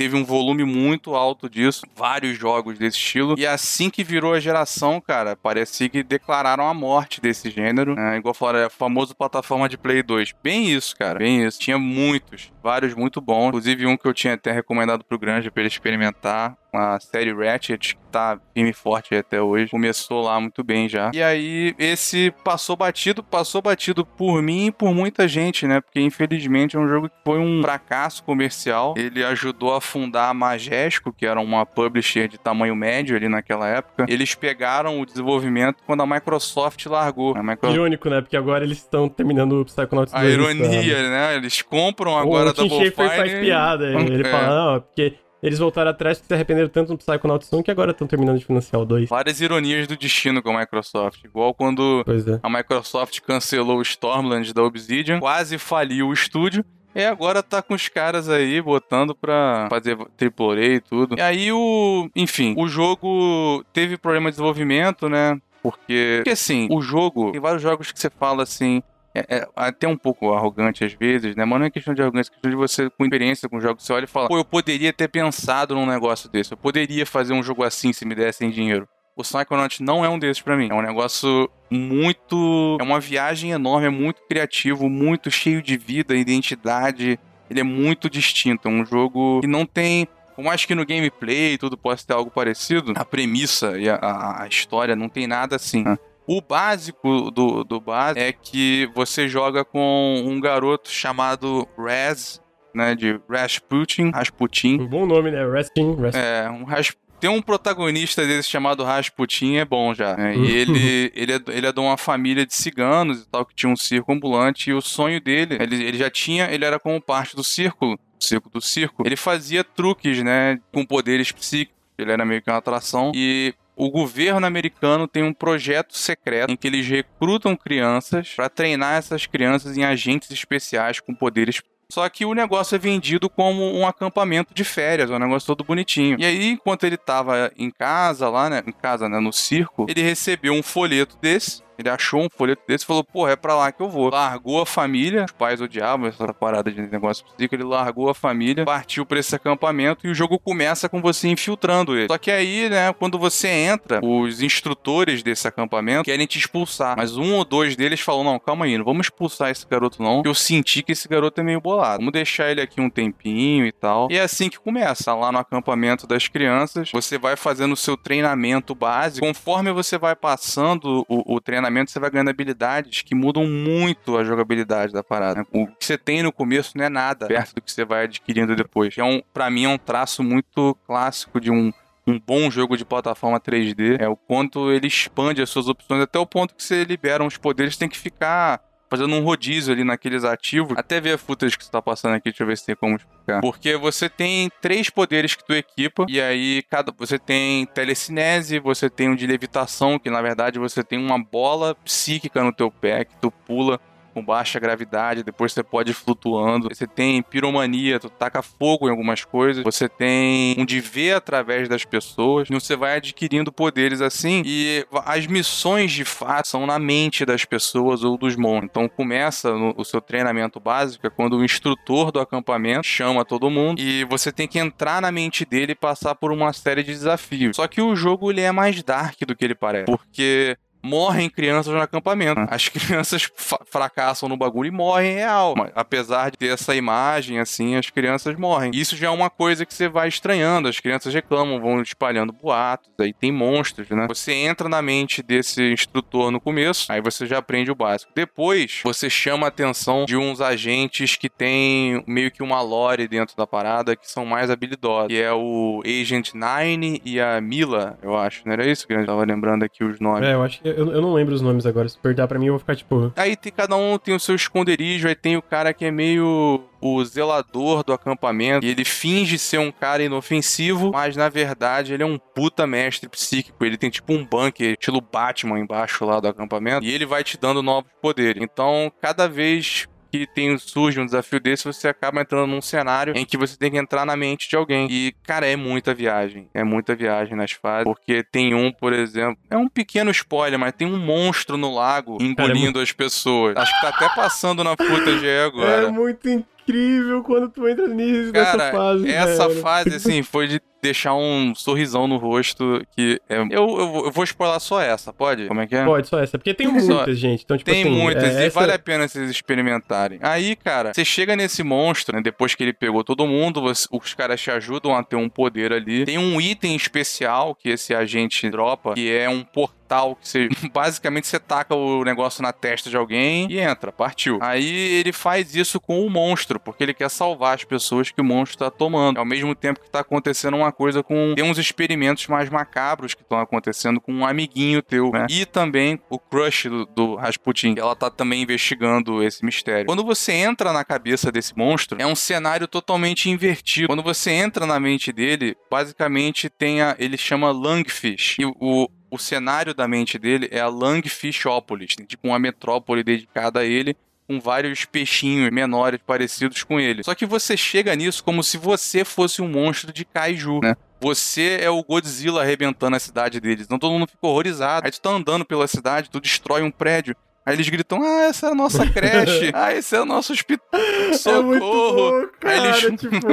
Eles mandam tanques atrás de tu, começam a te encher de tiro. Eles mandam a marinha lá da cidade. Você tem que desativar o bagulho. Então, depois, né, você atravessa essa fase, eu também não vou spoiler tanto. Você meio que liberta. Ele tava sob controle de um antagonista, basicamente. O monstro não era mal. Ele só tava sendo controlado. E aí, quando você sai dali, você começa a ligar mais pontos.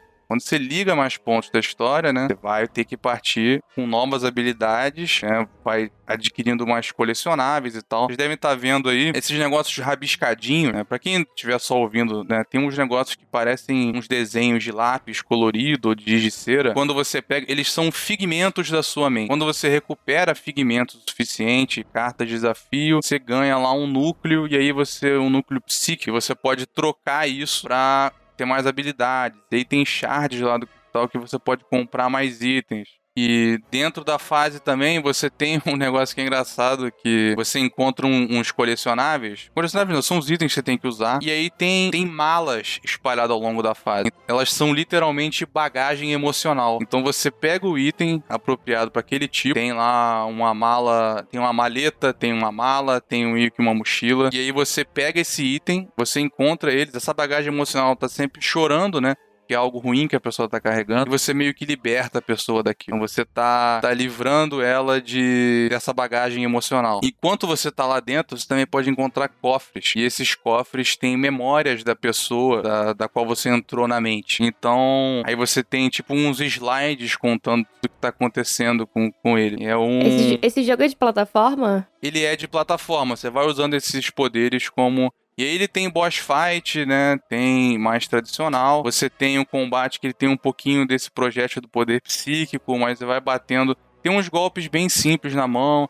Aí ele tem sessões tipo essa que tá passando, que você vai dando slide num cabo enorme ou na borda de uma parada. Então você vai é, naquela habilidade da bola, você vai deslizando tipo numa, numa rampa. É, aí tem questões de pulo mesmo, descobrir qual habilidade que você tem que usar em alguns momentos. Ele não é difícil, pelo menos até onde eu tô. Eu devo estar aí com 70% do jogo, eu acho, pelo que dizem que tem na duração. Mas ele vai subindo um pouquinho, né? E aí tem coisas. é, Um outro mundo muito interessante que elogiam muito é o do o da conspiração do homem do leite. Cara, esse é incrível, mano. Meu. Esse é incrível. Esse eu deixo pra descobrirem jogando. É, não, não dá spoiler. assim. Esse você entra na cabeça de um negócio visual nos 50, de uma conspiração sobre um cara que entrega o leite. E aí você entra, até apareceu ali, tipo, uma vila, assim, um subúrbio dos anos 50. Deixa eu só responder algumas perguntas aqui do chat, bem rapidinho. Ah, de boa. É, perguntaram se a versão do Steam funciona com controle. Funciona. A jogabilidade é truncada? Perguntaram, e foi uma coisa que o Arthur perguntou também em relação ao gameplay como jogo de plataforma. Cara, é foda, assim. Tipo, eu não vou dizer que ele é no nível de um Mario 3D, porque Mario 3D é uma parada extremamente polida e tal, mas eu acho que ele é um, um jogo de plataforma 3D muito bom. E eu jogo muitos jogos de plataforma 3D, é um estilo que eu gosto bastante. Então eu vivo procurando o jogo e testando e etc. Então eu acho que, cara, ele funciona muito bem e ele, pra mim, está entre os melhores jogos de plataforma 3D já feitos. Não só pela parte dos controles e, e gameplay, etc., mas como ele é inventivo, né? O Lur deu vários exemplos. Eu acho que essa é uma das maiores forças do Psychonauts. O Psychonauts é um jogo é, é, profundamente. Ele é muito próprio, ele, ele- ele é muito Muito é, particular. É, no- no- nos diálogos. Ele também é uma coisa que não tem muitos jogos que faz. Ele faz humor bem. O humor dele Ah, é, é verdade, bom até é hoje. verdade, eu tá esqueci de ligado? falar Tipo, disso. As piadas, as brincadeiras, ele é uma parada boa até hoje. E ele sabe dosar piadas com momentos sérios. E às vezes são momentos sérios completamente é, que tu pode deixar passar se tu não explora, né? Eu falei pro Luir, ele tava jogando, não vou dizer qual parte, mas ele tava em um mundo. Eu falei, cara, tu chegou a ver essa parte? Dele, porra, não vi. Daí Eu falei, mano. Daí ele falou, tá, vou voltar lá. Eu falei, mano, volta lá, volta lá, porque é legal. Porque assim, como é na. Pensa assim. É, é um jogo que se passa dentro da mente das pessoas. E aí ele aborda, tipo, coisas como, tipo, ah, cara, quando alguma coisa sai do controle na tua mente, quando tu perde o controle em relação a alguma coisa, memórias dolorosas, isso, aquilo, ele fala sobre isso também de uma, de uma forma, às vezes, leve, brinca e faz piadinhas, ou às vezes de umas coisas de uma forma um pouco mais pesada, mais séria, mais tipo, caralho, mano, é- essa pessoa tá lidando com esses problemas. Então, tipo assim, não é necessariamente o foco, mas a forma como ele aborda tudo isso dentro mecanicamente, tipo, tematicamente, é fascinante. Então, tipo, o Luir deu o exemplo do, desse peixe, né, que tu entra na cabeça e fica, caralho, tu- eu que tô invadindo o espaço dele, não ele, não é o contrário. Tipo, pra ele eu que sou o monstro, ele tá com medo de mim, né? E vários outros exemplos, como ele subverte certas expectativas em relação a tu entrar na mente de uma pessoa, etc. Mano, é, é fascinante e é um jogo que eu, eu- eu recomendo muito. Eu vou deixar o Luir continuando falando, mas é porque perguntaram isso de, de algumas perguntas. Falaram sobre o Game Pass, ele não está no Game Pass ainda, o primeiro Psychonauts, mas eu acredito que seja possível sair antes do, do segundo, né? O Psychonauts 2 tá previsto para esse ano e já confirmaram, inclusive, que falaram sobre PTBR, não tem PTBR no original, né? Talvez só a tradução de fã, mas o Psychonauts 2 já tá confirmado pra ter PTBR no lançamento, legenda no caso, né, não dublado. E perguntaram também sobre ele ser linear. O jogo tem um hub, tu, tipo, desse hub tu visita os mundos. É, é esse acampamento, né, o Luir falou, tem um acampamento de verão dentro desse hub que tu entra nos outros mundos, assim. Aí tu entra numa parada que é tipo como se fosse a, a própria mente do Raz. E dentro dessa mente do tu pode escolher os mundos onde tu vai avançar a narrativa e etc. Mas tem um hubzinho que tu explora. E E tem um fast travel entre esses mundos e tal, porque tem coisas que você não pode liberar no começo, né? Porque você precisa de uns itens, você pode voltar lá, recuperar os figmentos, liberar as teias, os itens, vai liberando mais power-up, né? Ele é um jogo... Ele tem bastante opção, assim, de termos de controle e tal, de habilidades. O hub, cara, assim, fica claro o caminho que ele quer que você siga, mas tem coisas que você pode fazer separado. Não zerei, né? Não vi até o fim, mas é de boa. Alguém tinha perguntado como é que era ele hoje, eu acho, do Steam e tal. Eu só precisei botar um mod pra poder colocar em widescreen de boa, taxa de atualização de boa, tinha um bug no menu, mas fora isso, cara, tu liga o controle do Xbox, X-Input, não sei como é que é nos outros, mas deve ser de boa também. Fora isso, cara, eu, con- eu acho controles muito bons até hoje. Não, ele é, um jogo, ele é um jogo bom até hoje. Ele, pra mim, ah, eu, eu sei que a Raquel não gosta do visual do jogo, né? Inclusive, Raquel, se você tiver qualquer opinião sobre o jogo, fique à vontade pra, pra, pra falar e xingar. Tem né? Duas coisas. Não, isso do visual. Tem, alguns, tem algumas coisas. Assim, é um jogo velho, né, gente? É foda falar hoje em dia, em 2021, sobre um jogo que, né? Mas, é É, um- 2004. mas eu tenho um- uma coisa com jogos muito antigos que eu não consigo. Tipo, sabe aquele Beyond Good and Evil? Eu acho que é Beyond. Sei, sei. É um jogo que eu queria jogar, mas algo me trava de jogar aquele jogo. Uhum, uhum. É a mesma vibe que eu tenho do Psychonauts. Tipo, ape- por ele ser um jogo antigo, não, não é que ele seja feio, é que ele é antigo. É- e aí eu não, não tenho aquela vontade de jogar, entendeu? Mas a outra, a outra coisa que eu ia perguntar é que se ele tem uma vibe de jogabilidade parecida com a Hatching Time. Eu diria que ele é um pouco mais lento. Eu, a Hatching Time eu sinto que ele é mais. Como eu vou explicar? Ele é um pouco mais rápido no geral. Teu personagem, a velocidade de movimentação dela. Até a, a quantidade de coisa que ela pode fazer no ar, etc., é um pouco mais rápido e maior do que o Psychonauts, assim. Mas ainda assim, é, eu, eu, eu diria que é a mesma vibe no sentido de ser um, um Collectathon, né? Um jogo de plataforma 3D, mas eu acho que a Hatching Time ele é um pouco mais rápido e te dá mais liberdade de movimentação do que o Psychonauts, assim, pela minha experiência com os dois. É porque eu amo a Hatching Time. então, Tipo, eu acho que eu tô quase. Se não, se não Uhum. tô quase gerando, eu tô, tipo, muito próximo. Joguei, Ah, eu inclusive, vários amo, eu Eu eu amo. Amo demais. Mas, tipo assim, eu gosto muito de plataforma 3D, porque eu sou muito ruim em plataforma 2D. Eu sou Uhum. péssima em plataforma que é de ladinho. Não consigo, gente, não tem como. Tipo, igual o Celeste que falava, nossa, joga Celeste, joga Hollow Knight. Gente, não tem como, infelizmente. Não tem como. Eu sou muito ruim. Mas 3D eu gosto. Então isso é uma parte que, pela história e, e por ser plataforma 3D, é uma coisa que me animaria muito de jogar Psychonauts. Por isso que eu quero jogar muito dois. Mas realmente o visual, culpa. Parece aquele gamer cuzão, né? Mas não, pô, eu, eu acho que é justo. Ele realmente. Ele, ele tem aquele é, 3D às vezes do, do PS2 do Xbox. Eu não acho ele necessariamente feio, mas eu acho que é o tipo de jogo que não envelhece tão bem, né? Por causa de certas limitações e por causa de certa coisa que ele, ele, ele vai na vibe em relação à direção artística. Agora, dito isso, eu acho que o 2 tá lindão. Se você não acha, daí... Não, o 2 tá muito bonito. O 2 tá muito bonito. Mas é também, né, não tem como comparar, né, pô? Ah, é, sim, é. É outra geração. É porque, por exemplo, assim, igual esse personagem aí desse chapéu, gente, que troço esquisito. Tem, tem Eu fico olhando e fico, ai meu. Deus. Eu acho que até a intenção, é, os personagens são meio estranhão mesmo. Mas, Mas é, eu acho é, muito criativo, eu acho muito criativo, de é, verdade. não, é um jogo extremamente criativo, assim. Tava falando, Luiz, sobre. eu acho que eu tava Aqueles falando outros inimigos ali de terninho e tal, eles são meio que sensores. É, eles são é, literalmente uma, uma forma interna mental de censura de, de pensamentos seu. E que se você tem uma parte que se eles ficarem, eles começam a sair do encanamento da, da mente do cara e se tiver demais, impede, basicamente, bloqueia o seu pensamento livre. Ele tem umas coisinhas assim, mas o visual realmente, cara, eu, eu entendo quem. Porque ele tem um traço Quem é muito chato próprio. pra caralho, igual você, Raquel.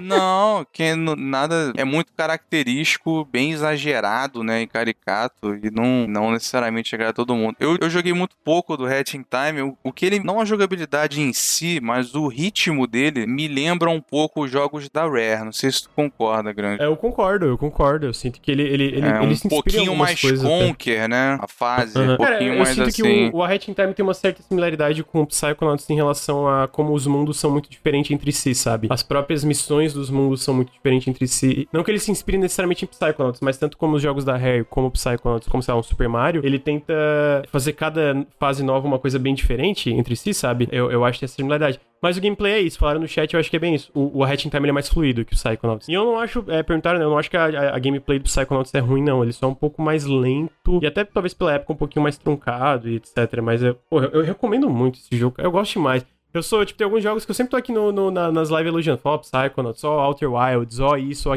É o tipo de jogo que eu tô, mano. Eu, eu, eu, eu acho o primeiro fantástico. O Lur não zerou ainda. Eu acho que ele vai curtir. Quando zerar, vai curtir. E eu fico muito feliz que tá tendo dois, né? Porque ele é o tipo de jogo que termina, tipo assim. A gente tá terminando, mas essa história tem uma continuação muito clara. A gente quer continuar. E ficou muito tempo sem continuar. Então, tipo, vai acontecer. Ainda bem, eu queria saber o que acontecia depois. Ah!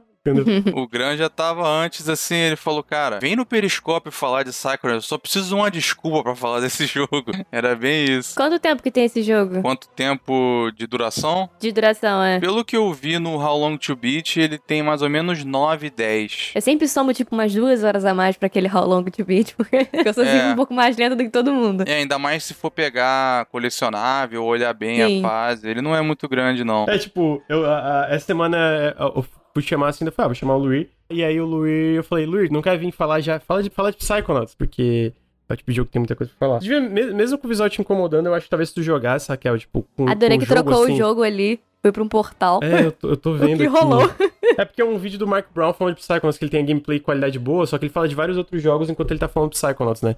Aí eu, por isso que eu não fico botando o vídeo em loop, eu fico Ah, voltando pra entendi. parte onde ele mostra Fala que você falou? O que eu Ah, tá. Eu tava falando que talvez se tu. jo- Tipo, talvez jogando o visual não te incomodasse É, tanto sim. pelos mundos serem tão legais, sabe? Tu ia conseguir, tipo, passar pelo visual que te incomoda. Falar, pô, é porque a história do jogo, o, o pessoal, o escritor não é só o Tim Schafer, mas é o cara que escreveu Portal também, né? Uhum. O Eric Wolpaw. Então, tipo, o roteiro do jogo, os diálogos, é, é, é fino, assim. É tipo, cara, os caras são bons, sabe? E ele sabe Então. te pegar de surpresa, né? Não questão de reviravolta, mas o tom, às vezes, né?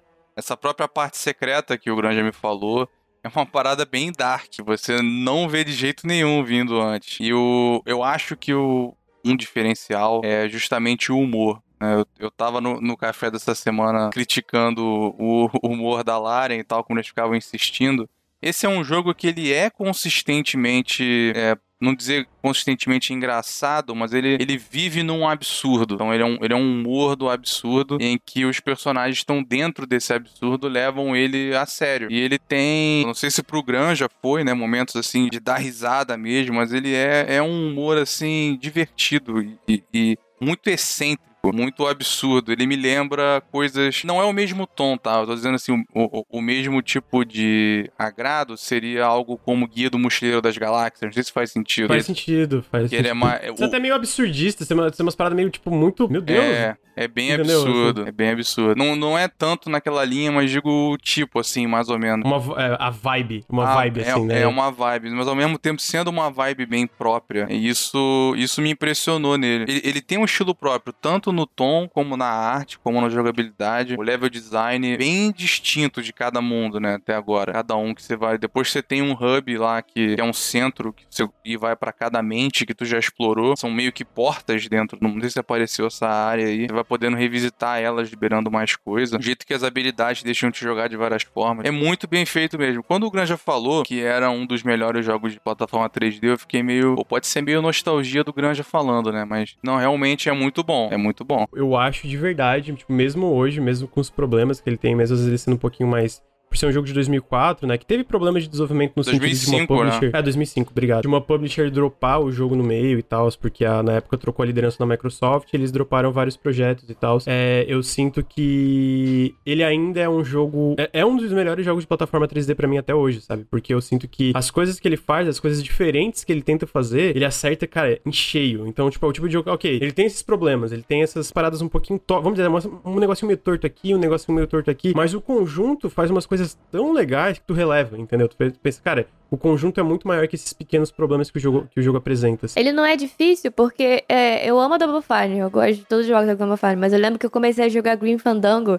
Gente, chegou uma parte que eu falei, eu não, eu não sei mais o que fazer. Chegou uma parte Ah, não, que, então. que meu QI, nossa, foi. Porra.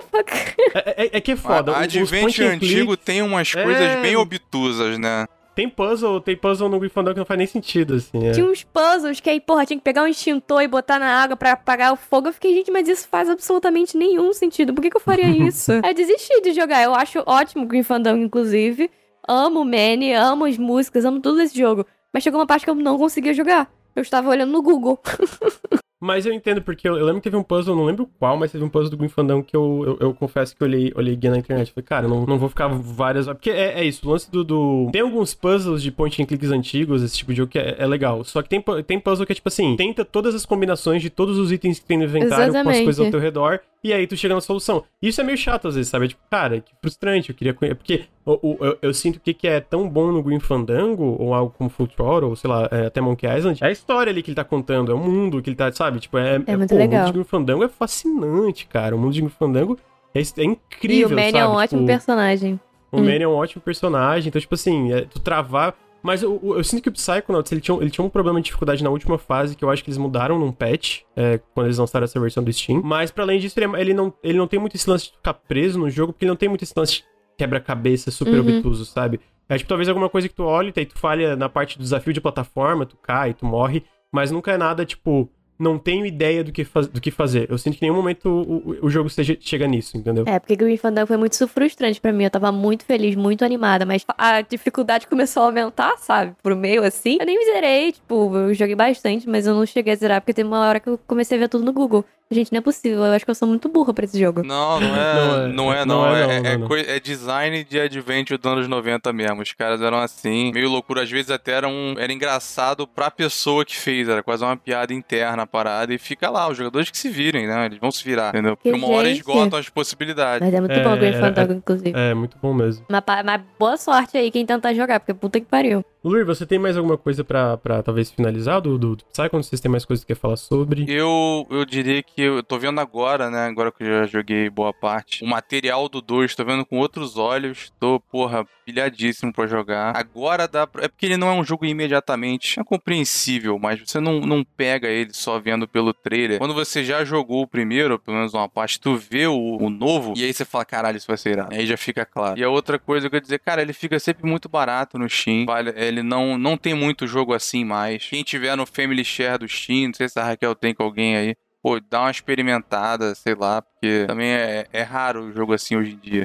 Concordo com o que o Luir disse, tipo, se vocês puderem é, aproveitem se tiver uma promoção, alguma coisa. É um jogo que eu sinto, é, é, é, mesmo se tivesse bastante jogo de plataforma 3D, que infelizmente não tem, ele ainda seria um jogo diferenciado, um jogo, sabe, um jogo bem próprio, assim. É, não é só Então, pela escassez, ele é muito bom mesmo, muito bom. É, exatamente. Então, fica a recomendação. Como eu falei, eu, acredito que eventualmente vai estar no Game Pass, porque tá, tá para sair o 2 e a Double Fine hoje é da Microsoft, a IP de Psychonauts é da Microsoft, então não faz sentido não entrar no Game Pass eventualmente. Eu imagino que eles estão esperando pra lançar perto do lançamento do Psychonauts 2, sabe? Fazer um. linkar os dois jogos, né? Mas é, eu- eu- é, é um jogo que eu, eu recomendo muito, muito mesmo. É porque é um jogo fantástico. Eu sou muito fã de Psychonauts, como fica muito claro aqui nos podcasts ou lives. Sempre comento desse jogo, enquanto eu tô esperando o 2. E então fica a minha recomendação aí. E o Dulur também, pelo que eu entendi. Ele não zerou ainda, mas tá gostando bastante também. Muito, tá Queria recomendado. falar que tem o Psychonaut na, na Steam do Bruno. Olha aí. Olha aí, faz, faz Olha uma live aí. de Psychonauts, Raquel. Ah, e olha, deixa eu fazer um agradecimento. No meio da live, o Capitão me deu Beyond Good and Evil. Olha aí. Eu só jogo esses jogos, esses nomes de presente, mas o Beyond é o que tava na minha, tava na minha list porque tem um quê de fotografia. Eu amo jogo com coisinhas de fotografia. Então, lá vai ter live de Beyond Good and Evil. Tá aí, vai ter lá pro- prometido aqui ao vivo. live Conaut, de quem sabe? Tá aqui. Tá na Steam do Bruno também. É, mas antes da gente ir pro, pro, pro meu jogo, que é o, o Doom Eternal, é, eu não sei se chegou a jogar muito, mas tinha falado que tu, ia. Porque, é, tu jogou The Tenant? The Tenant. Ai, tá joguei. nossa Vou lista. fazer propaganda de The Tenants. Então, eu, eu- cara, eu confesso que eu não, não, não consegui nem ver direito o que, o jogo, pelo que eu entendi, é tipo, faz apartamentos, depois tu aluga eles, é uma Você conhece assim. o House Flipper? Também não conheço, então tu vai ter que. O vai House Flipper é um jogo. é, ficou super famoso também, porque é um jogo simplesmente de reforma. É um simulator de reforma. Só que ele é um simulator de reforma muito bem feito. Não é, um, não é zoado nem nada do tipo. É interessante. Realmente tem que fazer as casas. Realmente tem que redecorar as casas. É um simulator. Eu falei pro Bruno, eu falei, ah, eu queria falar de The porque eu gostei muito. Mas ninguém do Nautilus gosta de, de jogo de simulator. Que Aí isso? Bruno, não, vai lá, fala, não tem problema não. Eu falei, ah, então tá bem. Não, mas pode falar aí. Eu gosto de jogo de simulação. Eu confesso que não joguei esse, mas eu, eu, eu acho. Ainda mais hoje que tem tanta. eu- eu- teve um, um, um periscópio aqui que eu vim falar do. Como é que era o nome do jogo? É, eu sempre esqueço o nome do jogo. É Hard Space Shipbreaker. É um jogo de simulação onde você sucateia naves espaciais em primeira pessoa. Então, tipo assim. Então, o que que é o The Tenants? Porque eu confesso que é, eu vejo um gameplay é isso. É na mesma vibe de reforma de casa? É- É mais ou menos. The Tenants é dos mesmos criadores de House of Flipper, né? Eu acho que é o segundo jogo deles, eu acho. Eu acho que House Flipper foi o primeiro. Tem outro também que vai ser House é, Flipper City, não sei. Mas enfim, o The Tenants basicamente é um jogo de locatário. Você tem que alugar lugares. Você tem um apartamento, uma casa, e ela tá toda ferrada, você tem que Tipo, limpar ela, redecorar ela, reformar ela inteira. Reformar no nível de, tipo, decorar, construir parede, botar janela, redecorar o lugar inteiro. E alugar esse lugar, alugar pra alguém. E aí, quando você aluga pra essa pessoa, essa pessoa fica lá pagando seu aluguel diariamente, é, mensalmente. E acontecem alguns problemas na casa. Tem vários eventos no jogo. É, tem eventos como encanamento, barata, sei lá, luz. Só que isso no início é fácil, porque você tem uma pessoa. Mas aí depois que você começa a ter vários lugares alugando, você começa a ficar um pouco mais complicado. E além disso, pra você ganhar dinheiro e conseguir redecorar novos apartamentos, comprar novas casas, você tem que fazer trabalho. E esse trabalho inclui várias outras coisas, como decorar outras casas ou tomar conta de alguém. Você pode roubar também, inclusive, coisas dentro da casa das pessoas. Isso simplesmente surgiu no jogo, eu falei, ok. Mas ele é mais, basicamente é a parte divertida do The Sims, que é a parte de decorar e reformar. Decorar e reformar a casa. Só que além disso, tem essa parte de mercado imobiliário, né? Você tem que negociar com a pessoa quanto que você quer que ela pague. Aí ela às vezes não gosta e paga menos. É, ela te manda mensagens por celular e se você não tiver um bom relacionamento com ela, tipo, ah, a luz acabou aqui em casa, tem como você vir consertar? Você fala, não, foda-se, você que se vire. Ela vai ficar puta e aí o seu relacionamento com ela diminui e ela pode começar a atrasar aluguel ou ir embora e não te pagar. E aí você fica com aquele lugar é, montado com um custo fixo. Sei lá, você paga fixo mil reais naquele lugar. Só que não tem ninguém lá pra alugar. E você não consegue achar ninguém que queira comprar aquele lugar pra, pra ficar lá. Você começa a ter prejuízo. Então, além de ser um jogo de decoração, que é a parte mais básica, ele é um jogo de mercado imobiliário. O Silvio tá puto aqui. Tá maluco? Já resolve o problema de casa vida real. Simulador de negociação com inquilino. Deve ser uma dele. É de decoração É. simulator, é isso. Simulador de empreiteiro. Veja como começou a família. Quero Cara, live do são- Henrique. Mas eu juro, é muito divertido. É porque, eu, eu- é porque tem muitas pessoas que falam, ah, sempre que eu jogo live de simulação, sempre chega alguém falando, ah, mas que jogo chato. Eu falo, ah, gente, querem jogar tudo jogo difícil, que tem que fazer puzzle? Não. Porra, me deixa jogar um jogo que eu não faço nada, só fico decorando. Tá é, certo. deixa minha cabeça, sei lá, né, ficar de Tá mais boa. Não, mas assim, é, eu, eu acho legal, galera, tipo, porque tem, tem, eu, eu sinto que cada vez mais tem muito jogo fazendo isso, sabe? Tipo, ah, ok, tem uma coisa do nosso dia a dia que a gente faz aqui, e aí transformar isso, tipo, do- numa mecânica e tal, eu, eu acho que funciona muito bem em vários jogos, e muitos simuladores são isso, né? Que nem eu falei, o, o Hard Space Shipbreaker, que não tem nada a ver com esse jogo, mas é um jogo em primeira pessoa, sobre sucatear naves, pegar as peças certinho e levar pra tu pagar uma conta enorme que tu tem. Cara, ele é um jogo meio parado nesse sentido, sabe? Sim. Eu imagino que seja um pouco também, é sobre tu tá ali, fazer as coisas devagarzinho. É, é, é, é, é tipo, é igual o House Flip, a gente não tem como explicar. Eu lembro que existe, que tem, eu acho que duas ou três pessoas que compraram House of Flipper depois de ver minha live, porque eles falaram, gente, esse jogo é perfeito. Porque é um jogo relax. É simplesmente você fica numa casa com um barulhinho de passarinho no fundo, reformando, quebrando parede, pintando parede. É muito divertido. É tipo, é realmente relaxante, sabe? Tem que parar com essa mania de game já que tudo tem que ter puzzle, porque você é. Ah, não, gente. Deixa eu relaxar com o meu joguinho, pô. Mas The Tenants é divertido. Ele tem tipo um arco, assim, sei lá, tu começa vendendo um loft, depois tá vendendo mansão, como é que é? Sim, primeiro é uma casinha pequena, que inclusive eu acho que é uma que aparece no trailer. É uma casinha pequena que ela, tipo, ela é só um quadrado. Aí você tem que fazer suas paredes e tudo mais. Enfim, quanto mais coisas você bota naquele lugar, mais valor nela tem. E tem vários distritos. Tem um distrito pobre, tem um mais rico, tem um outro lá que é diferente, que é na água, na montanha também. Mas tem vários distritos. E conforme você vai ganhando dinheiro, você vai avançando e comprando lugares mais caros, realmente, maiores. Aí mais pessoas vão oferecendo mais dinheiro e tudo mais. É realmente um, um grande jogo de vender, alugar casa e decorar. É muito Tá aí. divertido. É muito divertido. Um jogo de alugar casa e decorar. Para... E ele, é- ele é- o visual dele é muito charmosinho também, achei. Achei bem, tipo, O bem... visual é super muito bem- bonitinho. Ele tem uma vibe meio The Sims, falando, ah, pode processar, gente. Não, é tipo, é parecido, mas também não é processo. Mas ele é uma vibe meio The Sims. E conforme você vai avançando, você vai desbloqueando mais serviços e mais decorações, no geral. E aí, por exemplo, cada, cada lugar você precisa pôr, tipo, ah, essa pessoa gosta de marrom e laranja. Aí você escolhe uma coisa do tipo. E tem, tem uns meio que um puzzle. Não, não chamaria de puzzle, mas tem, tipo, conforme você bota certas coisas que as pessoas gostam de Tipo, ela gosta de bastante iluminação. Se você botar bastante iluminação, você ganha mais pontos. Aí você ganha mais dinheiro. Então ele tem essa pegada mini coisinha ali, sabe? Mas no geral é um jogo relaxante. E eu acho que vale muito a pena ir numa promoção assim pegar. Assim, 30 reais, 40 reais é foda. Mas eu acho que numa promoçãozinha vale 100%, porque é muito divertido. Só Então isso. tá aí, gente.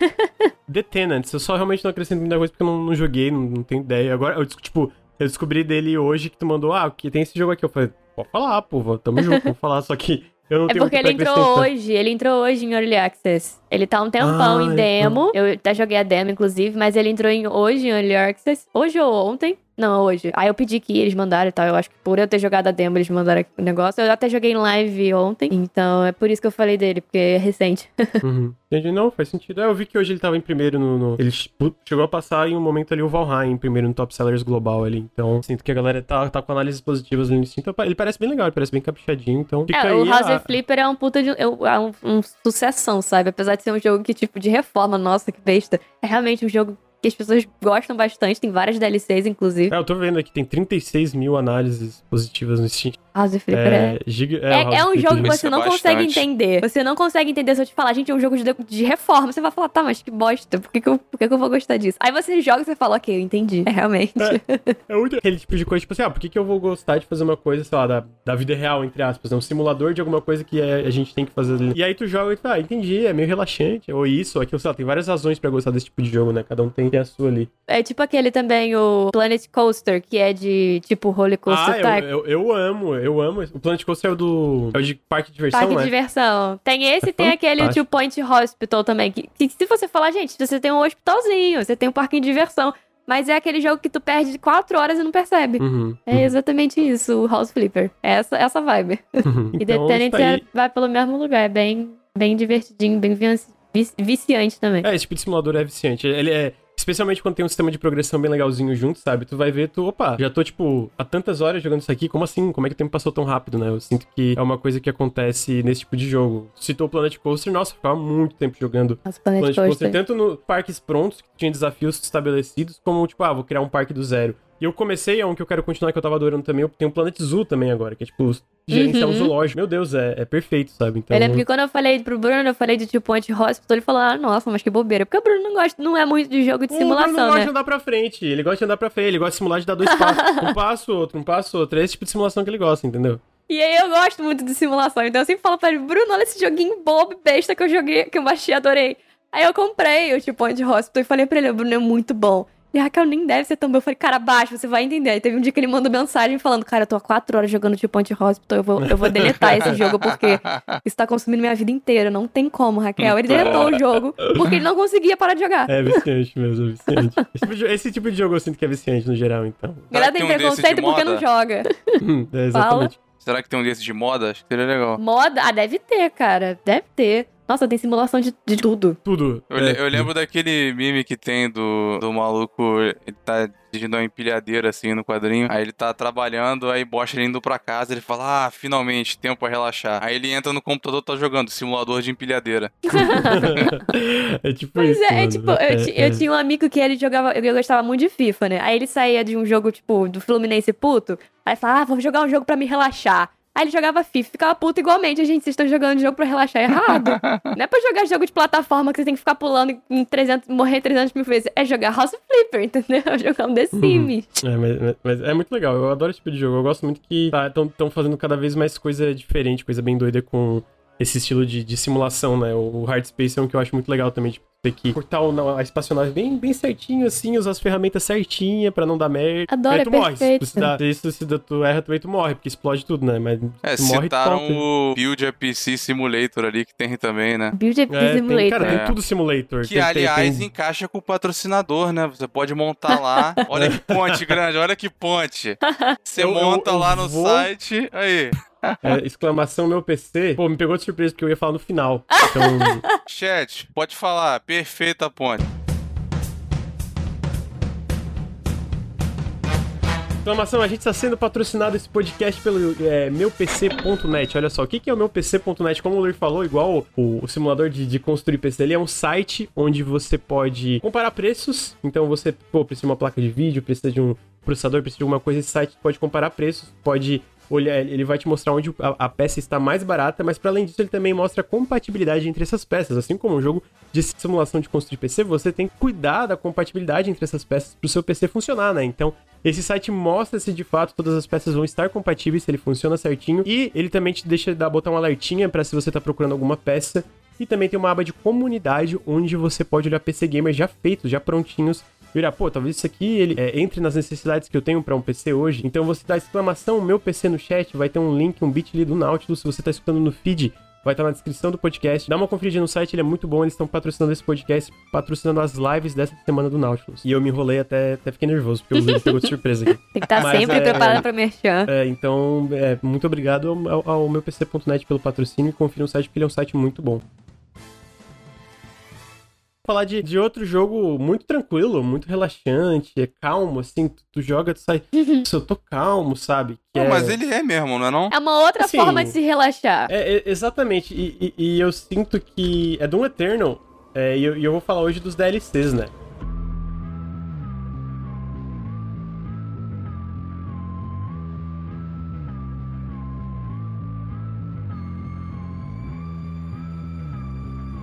É o Do- Eternal Ancient Gods. E eu o lance do DLC é que, assim, uma, uma crítica feita, uma coisa que a galera comentou em relação ao Doom Eternal, o Ancient Gods, né, que é é um DLC dividido por duas partes, é que ele é. O Doom Eternal Base era um jogo difícil. Meu amigo, os DLCs são muito mais difíceis. É tipo assim, é, ele é o tipo de DLC, sabe o tipo de DLC que a equipe de desenvolvimento, eles sabiam, eles aprenderam, eles desenvolveram um jogo, desenvolveram o Doom Eternal aqui, a gente aprendeu a fazer o jogo. Como que a gente pode expandir esse conceito, levar ele além? Aí vieram esses dois DLCs. E como eles pensaram em expandir o conceito? Pô, vamos deixar ainda mais difícil, mano. Vamos ferrar a galera, jogar coisa pra caralho em cima do jogador. Lembra o Marauder, que vocês reclamavam do Marauder? Vai ter uma luta contra dois Marauder ao mesmo tempo.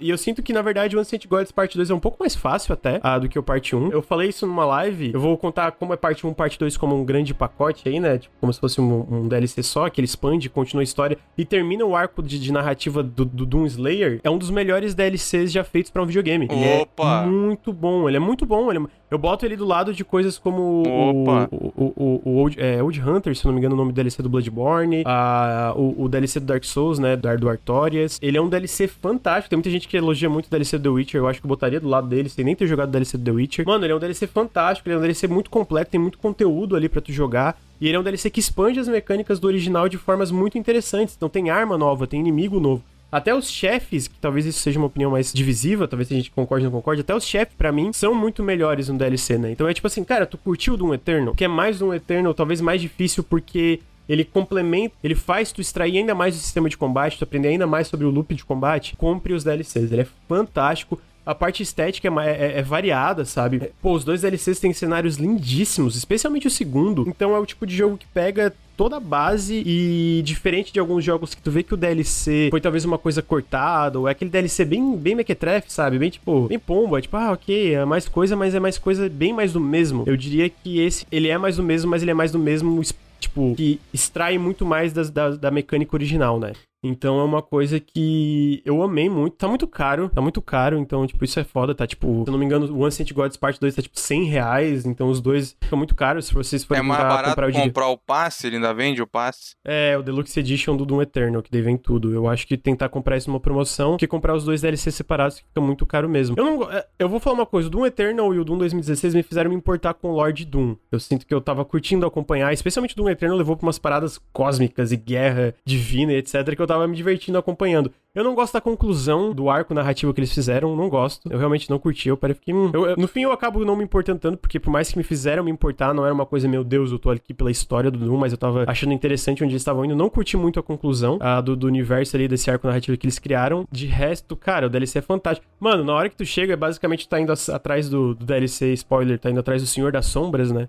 É tipo o grande chefão do Doom ali. No final, onde tu vai enfrentar o Senhor das Sombras, é mó vibe. Sabe Vingadores, o Endgame? Quando tem aquela parte que abrem os portais e todo mundo cai na porrada? Ô, spoiler! Tô ah, zoando. porra, que spoiler de Vingadores. né? Não, sei, eu, eu tô... é- é- Esse que porra de spoiler já é pro chat ou pra quem tá ouvindo no feed. A Vingadores já saiu faz aí 15 anos. Parece que faz 15 anos, então eu vou levar como 15 anos. Então é mó vibe assim, tipo, tu vai lá enfrentar o cara e abre o portal e a galera começa a cair na porrada, demônio com a rapaziada. Então, muito exagerado, que eu acho que é uma coisa que eles fazem certo. Eles aproveitam esse exagero, né, do, do Doom. Eles, tipo, eles brincam com esse exagero. Tipo, cara, tu tá enfrentando o inferno, então vamos levar essa parada pra uns lugares muito absurdos, tá ligado? E- Eu, eu, eu confesso que eu me interesso muito. Eu, eu gostaria de jogar Doom pela, pela trilha sonora. Que eu acho muito foda, você simplesmente sai matando todo mundo com aquela trilha sonora que eu acho irada. Não, é muito, muito foda mesmo. Eu não sei se eu me importaria com a, com, a, com a lore, realmente, mas só sair matando todo mundo eu acho isso irado.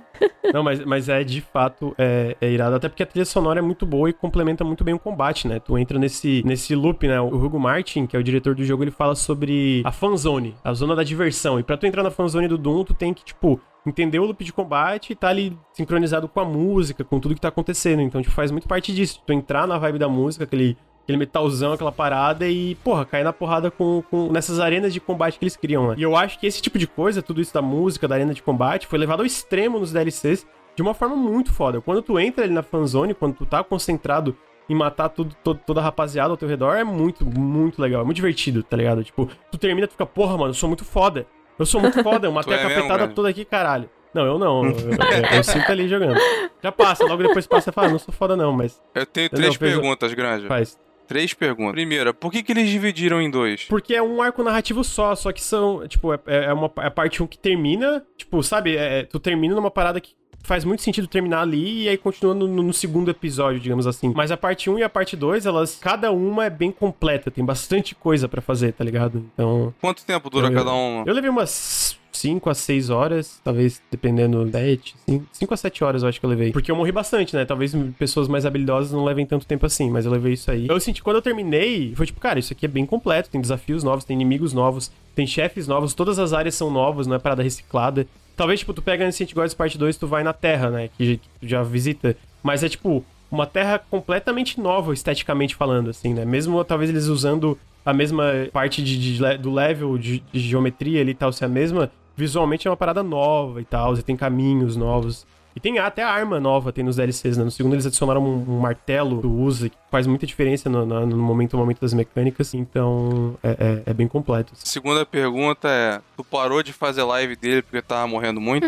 Não, eu tava morrendo e aí eu acabei, ah, vou jogar um pouquinho aqui, vou jogar um pouquinho aqui. Aí eu terminei no final de semana, acho que foi. É nesse final de semana que passou. E aí, tipo, final de semana eu não queria jogar em live, né? Então foi tipo, mais por eu não querer entrar em live e eu querer jogar mesmo assim, e aí eu acabei terminando, do que não vou jogar porque eu tava morrendo. Eu só, saca, eu só sacaneio o pessoal, porque a galera é assim, né? A galera é todo mundo quando vê alguém morrendo vira pro player. Ah, porque faz isso, faz aquilo. Verdade. A terceira pergunta é: esse DLC aí, juntando os dois, é melhor que Vingadores Endgame? Pra só pra polemizar o chat. Eu nem vi. Vingadores.